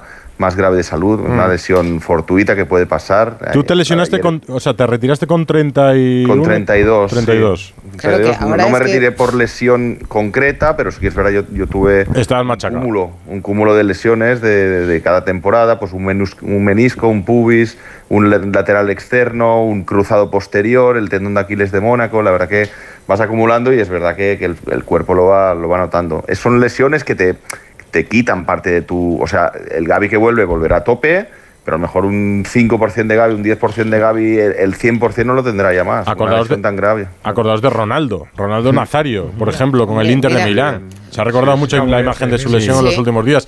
Recordad, no es cruzado, pero recordad a Marco El Van Basten. tendón rotuliano era El- el- Ronaldo, ¿no? Sí. El, el tendón rotuliano Tendón Ronaldo. rodilla, sí, sí, Van. Basten eran los tobillos, el jugador de moda de los 90, balón de oro, el delantero que todos querían. Se retiró con 28 el propio 29 años. Recuerdo una entrevista en la que decía que se iba gateando al baño. Eh, porque no podía Mm. caminar. Eh, eh, Varane, que lo dices tú, Varane no ha vuelto a ser tardó el mismo. cuatro años. Eh, no, no, por supuesto. eh, iba, iba para, con condiciones para ser el mejor central de todos los tiempos y se quedó en un central estupendo que ha ganado cuatro Champions, que podrá ganar más, pero ya no fue aquel jugador que deslumbró en la eliminatoria de Copa con el Barça, donde marcó a Messi Messi no tocó el balón y acabó marcando él tres goles en esa eliminatoria porque iba sobrado, porque era un jugador de 1,90 con una rapidez, con una elegancia en el juego, pues le mutilaron esa rodilla con una mala operación de, de menisco y sí, fue un buen central y ha hecho carrera, campeón del mundo titular con Francia, pero no el jugador que iba a ser Bueno, antes de vamos, la lesión. vamos a ponerle ejemplos positivos mejor, ¿eh? A- Que los hay también, ¿eh? Pues vamos a buscarlos y. No, pero y bueno, es verdad, la no, es verdad que No, lo de Canales, por ejemplo, es un ejemplo por un lado negativo, Canales pero por otro el ejemplo, positivo. es el ejemplo. Por otro positivo, ¿no? Porque sales de, al final sales de, sales de todas. Bueno, un momento de pausa. Venga, 12 y Ahora 51, seguimos. onda cero. Radio Estadio Noche. Rocío Martínez y Edu Pidal. ¿Todavía no conoces los Fiat Pro Days? Pues corre porque ahora solo este mes tienes ofertas únicas que no querrás perderte. Acércate a tu concesionario más cercano y disfruta de los Fiat Pro Days para vehículos comerciales en toda la gama gasolina, diésel y eléctrica. Déjate sorprender. Fiat Profesional. Profesionales como tú. Pablo ha vuelto a suspender, no sé qué hacer. Prueba con The Memory Studio. A Luis le va genial. The Memory contiene vitamina B5 que contribuye al rendimiento intelectual normal y eso lo nota en exámenes. The Memory Studio, de Pharma OTC. Lleva tu negocio a otro nivel con Vodafone Business. Con negocio a medida disfrutarás de fibra y móvil con soporte informático 24/7. Escoge entre ciberseguridad, presencia digital o reparación y sustitución de dispositivos. Infórmate en vodafone.es o llamando al 1443. Vodafone Business. Together we can. Una serie original de A3 Player. Un musical de melenudos y un Cristo revolucionario. Empeñes en hacer algo para lo que este país no está preparado. Camilo Superstar. El mayor espectáculo que se ha hecho jamás en España. Ya disponible solo en A3 Player. Y cada domingo un nuevo capítulo. ¿Te pitan los oídos de noche? Ahora tienes Sonofin Noche. Sonofin Noche con Jingo Biloba para una buena audición y melatonina para conciliar el sueño. Sonofin Noche, de Pharma OTC. Atención, hay una horda de zombies.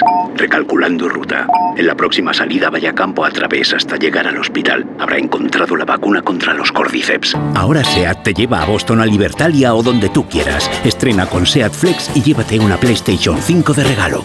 Y recuerda, cuando estés perdido en la oscuridad, sigue la luz. SEAT. Radio Estadio Noche. Rocío Martínez y Edu Pidal. Entretenidas también las publicidades. ¿De qué estabais hablando? No, porque yo me estaba... porque a mí me hablaba yo me estaba- por cascos y Claro, no- digo, antes hemos, bueno, por intentar destensar un poco, ¿no? Eh, que es verdad que, que era, ¿cómo, ¿cómo era, Susana? Leonor, vamos a ver. Leonor, era Leonor que le gustaba mucho Gaby. Ya veíamos a Gaby Ah. con corona. Y le dieron una camiseta al rey reina, para ella, claro. Y yo me he liado, ¿Por qué digo, no, era pasado? Sofía. ¿Por qué hablas en pasado, Porque Rocío? no están juntos. No, no, pero que digo que yo me he Bueno, liado bueno, que pero- era pero Sofía, gustaba, porque Sofía, Creo, creo. Bueno, yo, yo afirmo aquí una cosa que no sé. que Sofía es a la que le gusta el fútbol, por eso me he liado yo, que es la que jugaba, la que jugaba al fútbol. La pero futura no- reina, Rocío. ¿A la princesa no le gusta el fútbol? Pero la que jugaba al fútbol era Sofía, ¿no? Sí. Bueno, pues da igual, porque te Ah, puede jugaba al gustar. No, no, que te puede gustar un futbolista aunque no te guste el fútbol. Vaya silencio. Pues yo es que ni las distingo.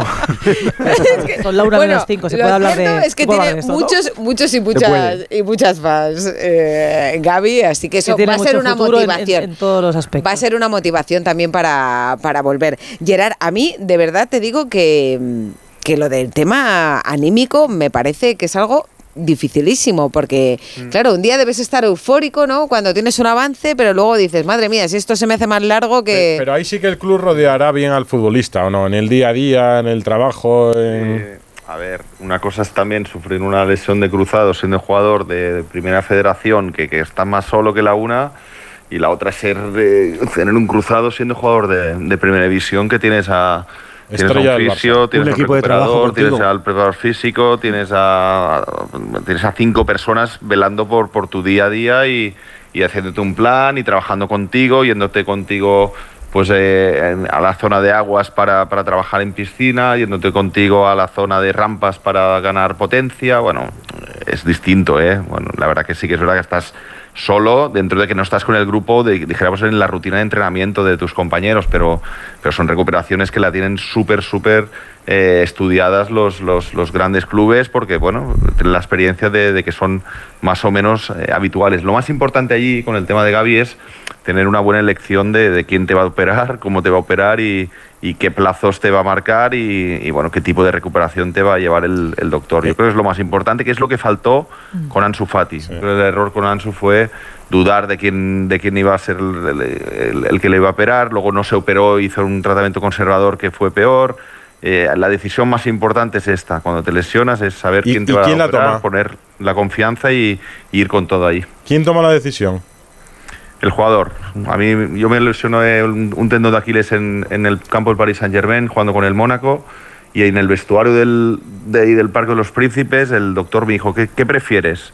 ¿Quedarnos en París y mañana operarte aquí en París con un especialista francés que, que es de lo mejor del país o, o prefieres irte a Barcelona a operarte con tu doctor de confianza? Entonces yo decidí y la, la toma de decisión la, la tiene el, el jugador siempre y cuando el club te ponga las- los medios que los va a poner cualquier Claro. club para, para que el jugador decida. ¿Y, y lo normal es volverse a tu ciudad de origen? Sí, lo normal, tú, a ver, depende. Yo en aquel momento, pues ya, como había tenido otras lesiones, me había operado Cugat, me conocía y yo tenía confianza con él, yo vine a Barcelona y me operé con, con Cugat. El Mónaco me, me puso todas las facilidades para que así fuera. Si yo no hubiera tenido, hubiera sido la primera lesión, pues a lo mejor me fío del- de los servicios médicos del Mónaco en aquel momento y me opero con- en, en París mismo al día siguiente de, de lesionarme, porque tu chip ya en el vestuario, después del partido, cuando tú ya sabes que es grave y que te tienes que operar, tu chip ya cambia. Tu chip ya empieza a, a pensar en, en cuanto antes me lo saque encima, mejor. El tema de la operación y, y Ya, empezar pero- la recuperación. No, no, pero tampoco es verdad que los médicos no, no recomiendan, o sea, acelerar eh, No, la operación no. no, es, no, acorta, no acorta los no. plazos. A mí me parece que esa decisión también va a ser muy difícil. Eh, creo que ha sido eh, Iván de la Peña y su padre, ¿no? Son los que le han acompañado hoy. a- Sí. Al final será alguien de en quien, en, con- en quien él confíe, ¿no? No sé si será Iván de la Peña, que además es un futbolista que también tuvo Sí. sus historias con, Tiene un gran con las sobre lesiones. él. Tiene una confianza absoluta en él, sí. O el No, y el club, claro, marca, ¿no? O lo que le diga Xavi, igual, claro. No, el club también, a ver, Iván tendrá experiencia, su padre también pues dirá, bueno, vamos a escuchar a todo el mundo, pero el club ahí también es el que te pone las, Claro, claro. las cartas encima de la mesa, ¿no? Hay cirujanos de rodilla, especialistas en España hay unos cuantos Hay muchos, sí. a los que Hoy, acudir Gerard, y todos buenos. He hablado con el doctor Cugat en, en Movistar y me decía que opera alrededor de 900 Mm. lesiones de cruzado cada temporada. Cada Sí, sí. temporada. Cada Claro, temporada. Y que es una pasada la de niños de 7 años. Perdona. Sí, sí, sí. que es una locura, una locura. Está De siete años. muy a la orden del Niños día. de pero es siete que años con el cruzado. niños, sí. Bueno, es verdad que hay muchas lesiones también en el, en el fútbol femenino, hay muchas lesiones de cruzado. Y de Putellas. recuperan más tarde, les cuesta mucho más a las mujeres. 900 Es, es Y- una y lesión más habitual de lo que parece. Lo que pasa que es verdad que en los futbolistas de élite, pues, pues al final, mira, este año son nueve, pero es verdad que en deportistas de élite, en esquí es mucho, pero en cualquier, en rugby hay mucho. Eh, yo me operé y, y era el sexto del día, quiero decir, el mío era el sexto cruzado y es, un- no, no Sí, es como sí, es churros, quiero continuo, decir, es continuo, se es operan continuo, muchas lesiones sí, de sí. cruzados y en chavales y adolescentes, 16, 17 Esquiando años. hay mucho cruzado, mucho, sí. Mira, si estábamos no hay hablando esquiar, que- no hay que esquiar. Muy habitual, quiero decir que, que al final es verdad que necesitas En un la nieve. experto en los rodillas, pero, pero hay muchos. Quiero decir que hay, hay muy buenos y, y además es una operación que, que se hace de manera rutinaria. El que, es- que es esquí de lo que se manera lleva por habitual. delante es el menisco, que es el problema de Gaby. Claro.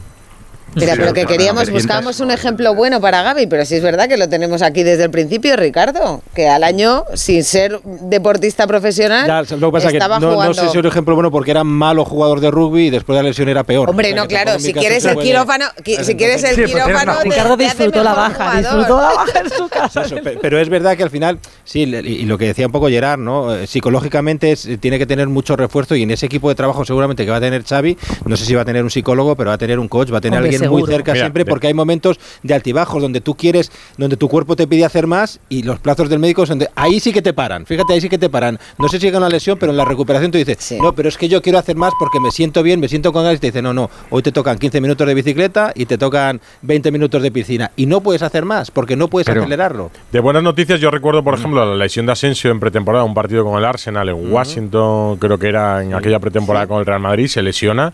Lo ven claramente, que es una Sí. rotura de cruzado prácticamente en el momento en que se lesiona Asensio, sabían ya que era una lesión de cruzado y le hacen las primeras pruebas y le tienen allí, cómo lloraba el jugador cuando se lo suben a una ambulancia Como para ayer. trasladarlo a unas pruebas. Sí. Igual que ayer, la misma sí. película. Igual, lo Pues mira, se acabó recuperando Asensio. eh, esta lesión se produce en el verano de, 2019. del 19. Asensio La pandemia le ayuda a volver. esa Sí, eso es. temporada. Vuelve y marca en el. Di Stéfano. Exacto. ¿Recordáis? Sí. Primer partido, sale Sí, sí. desde el banquillo, lo saca Zidane y en una de las primeras jugadas, yo creo que el primer balón que toca Sí. es un gol de Asensio en el Alfredo Y y en plena volvió a pandemia y sin jugar. público. Muy bien al fútbol, Sí, o sea, volvió a estar a un alto nivel. Asensio ha vuelto y luego tardó mucho más en volver. Sí. Es decir, Bueno, pero Asensio, eh, Bueno, de hecho, ha sido- Asensio. también eh, siempre ha sido un poco intermitente, pero quiero decir que ha No. jugado muy bien al fútbol después de la lesión. más de una vez si jugaba con miedo. Asensio está sin Sí. jugar ahora Es desde un el parón de selecciones de septiembre. ¿eh? Sí. En ningún parón de selecciones se fastidió Asensio y sigue sin Eso también pasa en los cruzados, ¿eh? Lo- Luego los Sí, jugadores que han tenido Mar- un cruzado eh, tienen una serie, suelen tener una serie de lesiones musculares asociadas Correcto. a la protección de esa zona, Sí. porque cambias los apoyos, pi- pisas de otra manera y de repente un jugador que no había tenido lesiones musculares eh, empieza a tener, pero una detrás de otra. Y todo viene provocado porque mentalmente estás pensando proteger esa rodilla que te ha dado guerra durante un año. Pues. No, Marco Sena se rompió dos veces eh, los ligamentos y de la misma rodilla y, y- y acabó siendo campeón de, de Europa con España después de eso y acabó siendo un grandísimo jugador. O sea que sí que sí que a mí lo que me ha sorprendido mucho es lo que ha contado Susana, que, que, que ha operado 900 Ya. casos en un año. Eso quiere decir que puede operar tres al día. Cuando pensamos que Sí, es una operación muy complicada. No, es O sea, bastante sale casi sencilla, a tres ¿eh? No, no, es continuo. Sí, de sí. futbolistas. Es decir, Cugat tiene- lleva- y su grupo de trabajo tienen la bueno la, la potestad de llevar la mutualidad de futbolistas. Imagínate la cantidad de futbolistas que hay en la federación. No sé si son 200.000 fichas, una, una burrada. Y allí sí que, bueno, entre chavales de, de- de los siete, como decíais, hasta los, hasta los chicos que están en, en primera catalana o en, o en primera o en, se- o en segunda en segunda federación que también pasan por allí pues pues tienen cantidad de, de miles y miles y miles de niños y bueno ve constantemente lesiones de todo De tipo la la, cruzada es es la más Una hora, cruzada hora es y media más o menos habitual, así de pero- quirófano y además ahora es por artroscopia. Quiero decir que ya ni siquiera te abren la. Las a- técnicas hace han mejorado, años, es verdad, Claro, sí, es sí, antes verdad, te abrían sí. la rodilla directamente para hacerlo, ahora no, ni siquiera, Sí. ni, ni- siquiera, casi ni te deja cicatriz. Te te deja tres pequeñas canal cicatrices antes, es ¿eh? por te artroscopia. abrían en sí. canal y te ponían un yeso que tres, tiene cuatro meses sí, sí. sí, sí. Una raspa de pescado. Sí, Sí, sí, sí. sí, eso es. La cicatriz. Tal cual. Esa es la cicatriz, la que tiene canales, que por eso se hizo el tatuaje. sí. Pues los clubes se tendrán que sentar, tendrán que sentarse las federaciones y tendrán que ponerle una solución al calendario que les compete a todos y que de alguna manera hay que reducir. Lo ha pagado Gaby, pero lo seguirán pagando Claro, es que caen como moscas. O sea, aquí el miedo es saber a- pensar quién será el, el siguiente. ¿no? Mandy ha sido el último, jugador del Villarreal. Se lo Sí. va a perder Marcelino García Toral. Muleta, con muletas jornadas. también estaba. Un abrazo, Gerard. A vosotros también. Gracias. Resto, noches. me aguantáis un ratito más, ¿no? Es la Un una y poquito más, tres sí. todavía. Radio Estadio Noche. Aquí 532, otro móvil olvidado en la Que el 30% de las personas no revise sus cosas al bajar del taxi no nos gusta. Tener hasta el 80% de descuento para renovar tus dispositivos, eso sí nos gusta. Black Friday de Vodafone, hasta un 80% en todo eso que quieres. Ven a la web a tu tienda o llama al 1444. Vodafone, Together We Can. Los científicos dicen que es imposible diferenciar un grito de temor de uno de emoción. Porque lo que temes te hace sentir. Cupra Formentor por 280 euros al mes con MyRenting. Entrada 7.863 euros. También híbrido enchufable. Descubre más en cupraofficial.es. Radio Estadio Noche. Rocío Martínez y Edu Pidal. Tenemos jefa nueva. Mañana. ¿No sigue Jefa Ramón nueva. Osorio o qué? Ah, no, Ah. jefa del deporte, jefa Ah. del deporte en España. qué susto me ha dado. Qué susto, qué susto, porque ya no es IZ, ya deportes, no estamos ya con el Ministerio de Cultura, ahora estamos con el Ministerio de Educación, así que la nueva jefa del deporte es Pilar Alegría. Ya habíamos estado en currículum, ministerio, ¿no? currículum deportivo. Sí, nos ponen siempre así, no, no, no tenemos uno solo.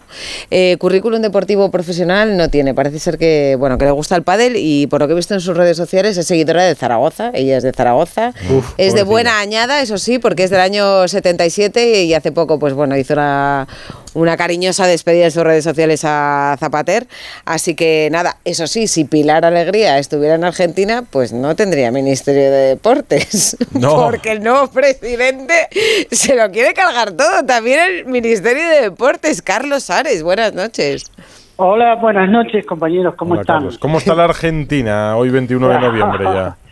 Bueno, hoy afortunadamente ha sido un día feriado por el, el, el nombre de la soberanía, una, una batalla legal que de una batalla, perdón, histórica que dio origen a este feriado, por lo tanto a mí Ah, o sea, no, no dan fiesta por, por el nuevo presidente, sino porque era día de fiesta hoy, ¿no? Eh, Claro, claro. Y muy tranquilo, muy pacífico todo. Y bueno, y a la expectativa todo el mundo, sorprendidos ayer porque, en realidad sorprendidos pocos porque los las encuestas venían anunciando que el, que Javier Milei este, tenía una ventaja considerable sobre el candidato oficialista y así que no fue tal sorpresa, pero sí fue sorpresa la cantidad de votos de más que sacó.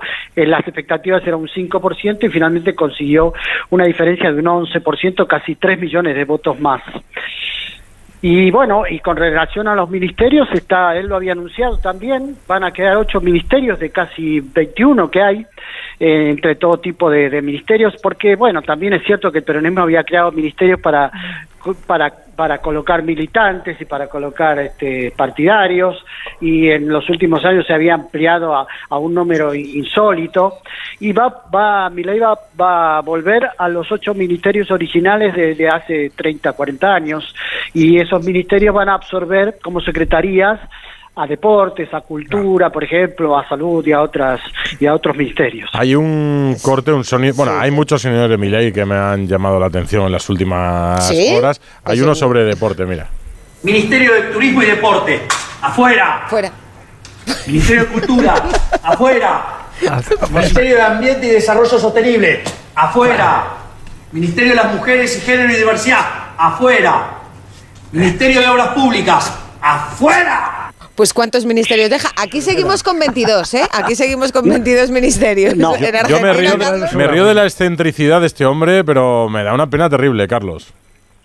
Sí, bueno, es- yo entiendo que ustedes desde ahí miren esta situación como la vería cualquiera, como que un excéntrico, un loco que aparece, pero también hay que entenderla desde el lugar aquí. ¿eh? Eh, yo les diría, miren, es difícil contar esto en, en un par de minutos, la situación política de la Argentina. No, sí, sí, lo, conozco, pero digo, dentro de, de- de esa formación, ¿no hay alguien que no vaya con una motosierra a las manifestaciones? O sea, ¿no hay alguien menos excéntrico? Sí, claro, sí, sí, no, y además eh, eh, han tenido el refuerzo de partidos políticos de los que quedaron terceros en las elecciones, que finalmente se aliaron con él, con lo, con lo cual ahora le van a dar equipos que ya estuvieron en el gobierno, muchos en el gobierno de Mauricio Macri, eh, van a ocupar puestos importantes, es decir, van a tener un, eh, un refuerzo en el Parlamento, eh, porque en realidad era una fuerza casi sin estructura, es solo Milei y eran un grupo de gente más que lo seguía y ahora van a tener sí gente experta, gente preparada, con lo cual da idea de que van a formar un gobierno un poquito más serio de lo que parecía en principio, más sólido. A mí eh, me interesa mucho saber eh, su vertiente deportiva, porque ¿Ah, sí? fue portero. eh, él dice además que le faltó altura para ser portero profesional y llegó a jugar con el Cholo Simeone. Y además creo que hay bastante polémica con lo que quiere hacer con, con los clubes de fútbol. Sí, efectivamente, fue portero del Chacarita Junior cuando estaba en la tercera división, nunca llegó a ser profesional, nunca tuvo contrato, estuvo en el Chacarita Junior, jugó algunos partidos, integró el plantel superior, pero siempre como un arquero alternativo, eh, y es cierto que no tenía altura, mide 1,78. Eh, y pero a pesar de su altura los que lo vieron entonces dice que era un buen atajador un buen un portero del estilo filiol de buenas piernas que sabía tirarse le costaba mucho cuando tenía que salir a buscar pelotas aéreas y esa era, era su principal debilidad. Luego también jugó un tiempo, un año en el San Lorenzo, no tuvo grandes, no tuvo actuaciones relevantes, se le recuerda de algún partido así, pero siempre de, de esa división menor, en el cual este, alguno en partido destacado. Y nada, eso fue todo para él, casi cuatro años, entre los 12 y 13 años que empezó en la novena división del Chacarita Junior y después a los 18 ya se dedicó a estudiar economía y dejó el fútbol. Eh, ¿Y de qué equipo además, es? Él es, él es él es hincha de Boca, sí. Hincha Es, de Boca. fanático. Sí, pero tuvo un conflicto con Riquelme, el actual presidente del Boca, y también con Fernando Gago, aquel jugador que estuvo Del en el Real Madrid. Madrid, Del Madrid. ¿recuerda? Claro, a, a Milei como hincha no le gustaba que jugaba Fernando Gago y entonces decidió dejar de ir al, al- al estadio porque jugaba Fernando Gago, no le gustaba Pero cómo las jugaba el equipo. alineaciones de Boca ahora no las va a hacer, ¿no? O siendo presidente no está dentro de sus de sus Bueno, atribuciones. Vamos a escuchar, vamos a escuchar eh, un poco. Estaba en el plantel profesional. Intentaba replicar con muchas dificultades el estilo de Fili, el más grande de todos los tiempos. Y así fue que dejé de jugar al fútbol y me dediqué a estudiar. Era de Boca. ¿Por qué era? Cuando Angelici en un acto de populismo lo trajo a Riquelme en su última etapa, que sabía que era un robo, dije, ya tengo bastante con vivir en un país populista. Es más, cuando lo trajo a Gago, además, me hice antiboca. Cuando, ¿Antiboca? cuando jugaba Gago era antiboca. Bilardo Menotti. Bilardo. ¿Por qué? El mejor de todos los tiempos, Bilardo. Pero, mira, justo lo que nos has contado. Es bilardista, es bilardista. Es bilardista. Oye, Carlos, y a todo esto tenéis un Brasil-Argentina para que los deportivos puedan vivir un poco de fútbol también, incluso en estas horas, ¿o no? Sí, efectivamente sí, mañana ¿O, o- o se ha juegan- quitado el foco sobre el partido?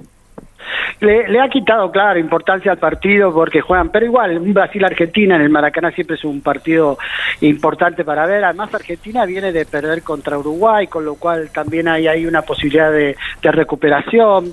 Eh, de todos modos, el fútbol estaba muy convulsionado por el tema de Milei porque él proponía, propuso, Mm. en algún momento le preguntaron hace un año sobre la posibilidad de las sociedades anónimas y él dijo que le parecía bien el modelo inglés, eh, que no les va mal a los ingleses, eh, y luego eso despertó, sobre todo en esta última campaña electoral, en los últimos meses, eh, que fue parte de la campaña del miedo que in- instaló el gobierno sobre mi ley, de va a, va a privatizar el fútbol y demás, y las sociedades este, de sin fines de lucro se van a convertir en sociedades anónimas.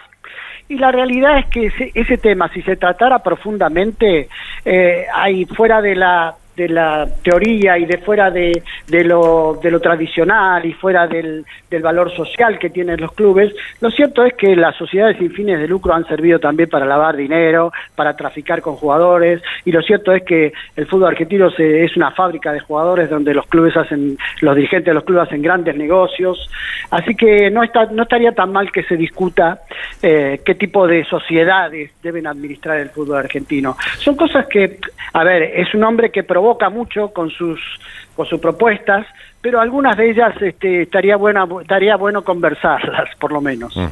Te mando un abrazo, Carlos, Carlos, sí. directo a Buenos Aires.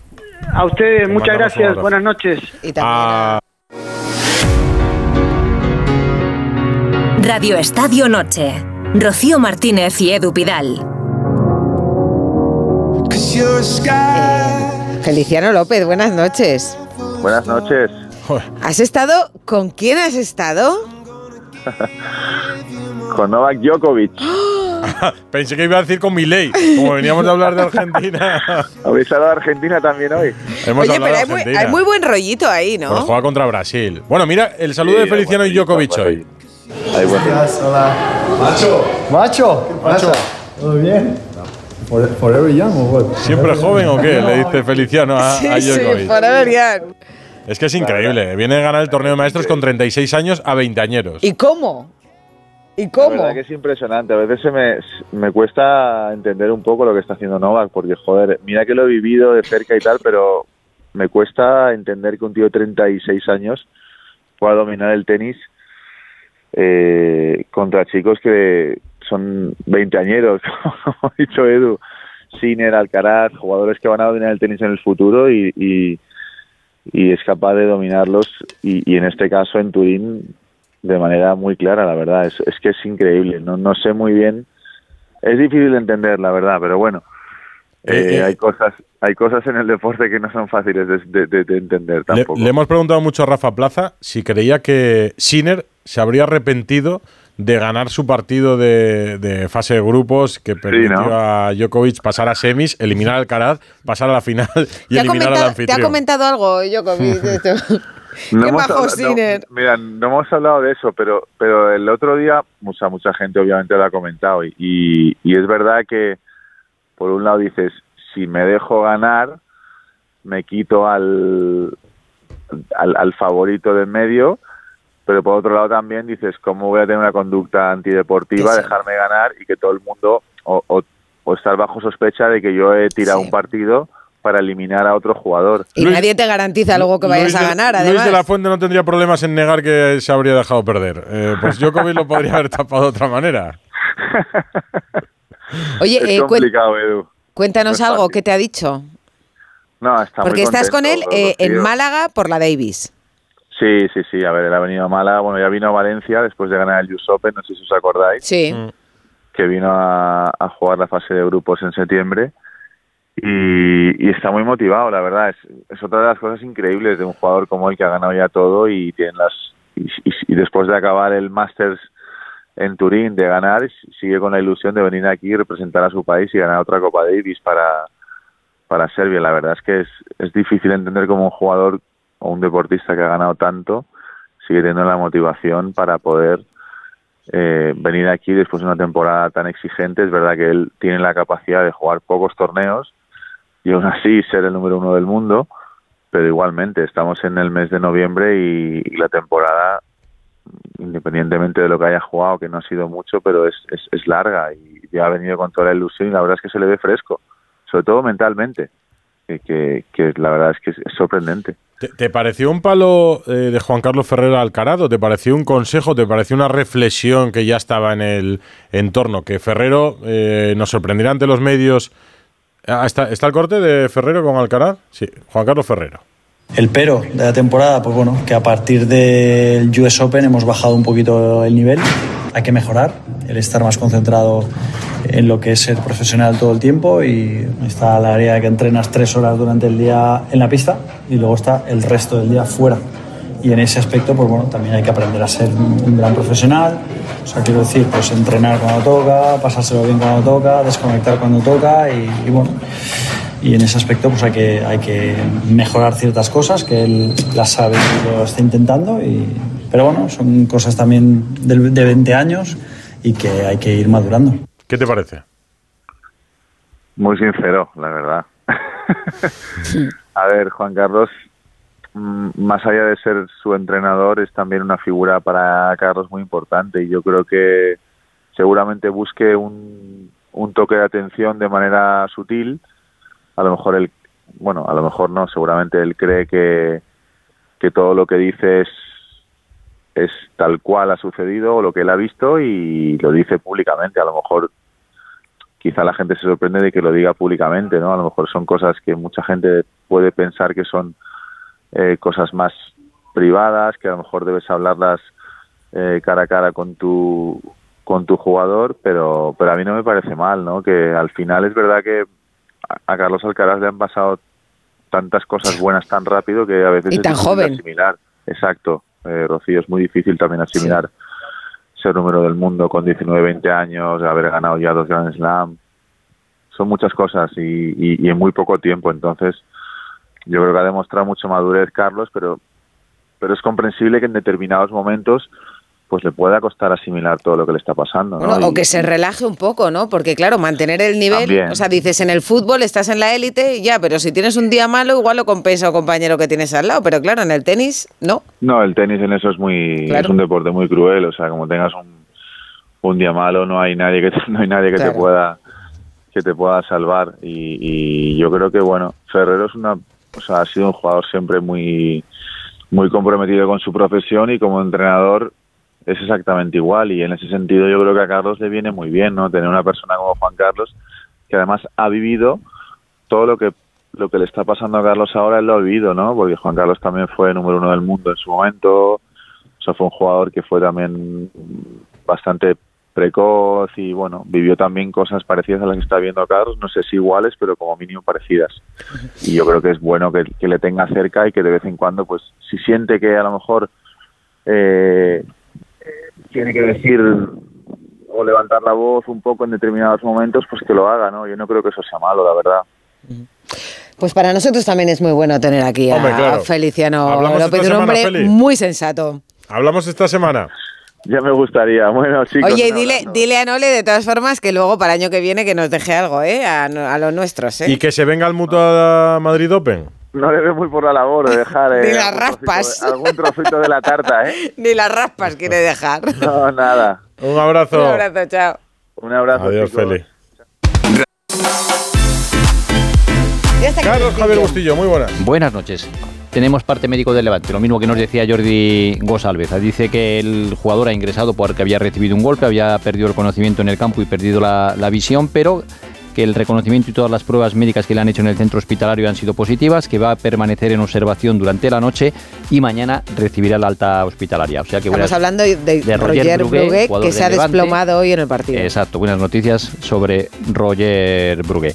De resultados de la jornada, al margen de ese Levante 2, Racing de Santander 4, rescatamos que en el Mundial Sub-17 España ha ganado 2-1 a Japón y se clasifica para cuartos de final. El gol decisivo de Mark Yu, que ha hecho un buen partido.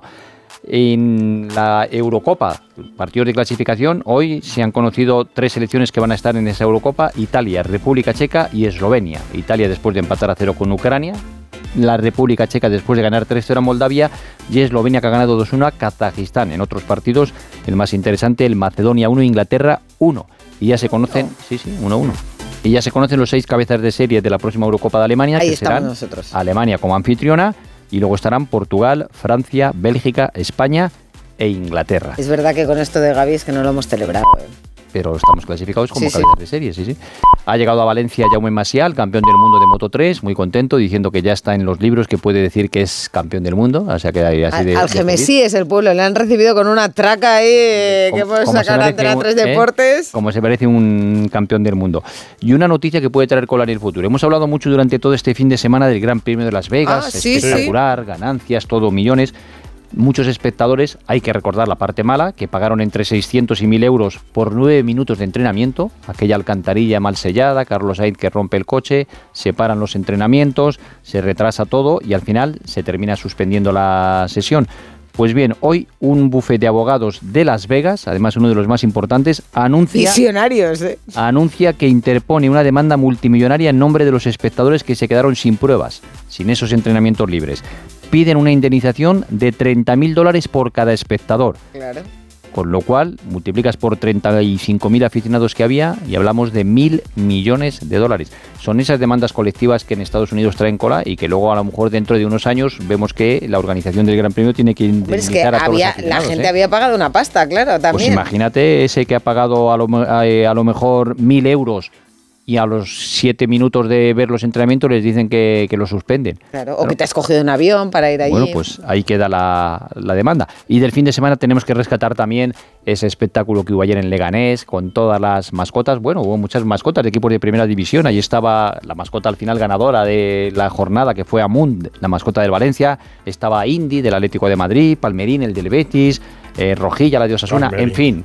Palmerín, el del Betis, muy simpático ese. además. Demonio, que fue segunda del Mallorca, ¿no? Morcillo, del Exacto. No, Morcillo no. Morcilletti. Morcilletti, Morcilletti, Es además una no- mezcla, es la representación. Eso es Burgos. Es Burgos. El hombre de las nieves y la morcilla. Exacto, y además nos ha contado que fue muy bonito, sobre todo por lo bien que lo pasaron los niños. Sí, sí, sí, desde luego. Eh, al final les estás viendo cómo disfrutan, cómo llegan apasionados en el fotocall. Algunos se emocionan, incluso se asusta. Es una pasada, la verdad, eh, pues ver cómo disfrutan y cómo pueden vivir, pues es una experiencia. Al final, niños aficionados al fútbol, pues es muy bueno. Pues ha sido muy agradable, la verdad que, que todo el mundo es muy amable, la mayoría de la gente muy profesional. Y bueno, ha sido un ambiente bastante distendido, hemos disfrutado muchísimo con el público, que nos ha animado muchísimo y ha sido, pues la verdad, una jornada para recordar. Sí, es que eso necesitamos en el fútbol, la inocencia de los niños. Mm, Con que ellos disfruten es suficiente para organizar eventos como este. Bueno, y terminamos, terminamos mandándole todo nuestro ánimo a Gaby y hemos elegido la canción que ha puesto él en sus redes sociales, que es la canción que le dedica la liga, que es. Dos Eyes. Así que para Gaby que se recupere pronto, la verdad que estamos ahí todos tocadillos. Mañana a las once y media más Radio Estadio Gracias Noche. por estar ahí esta mañana. Chao.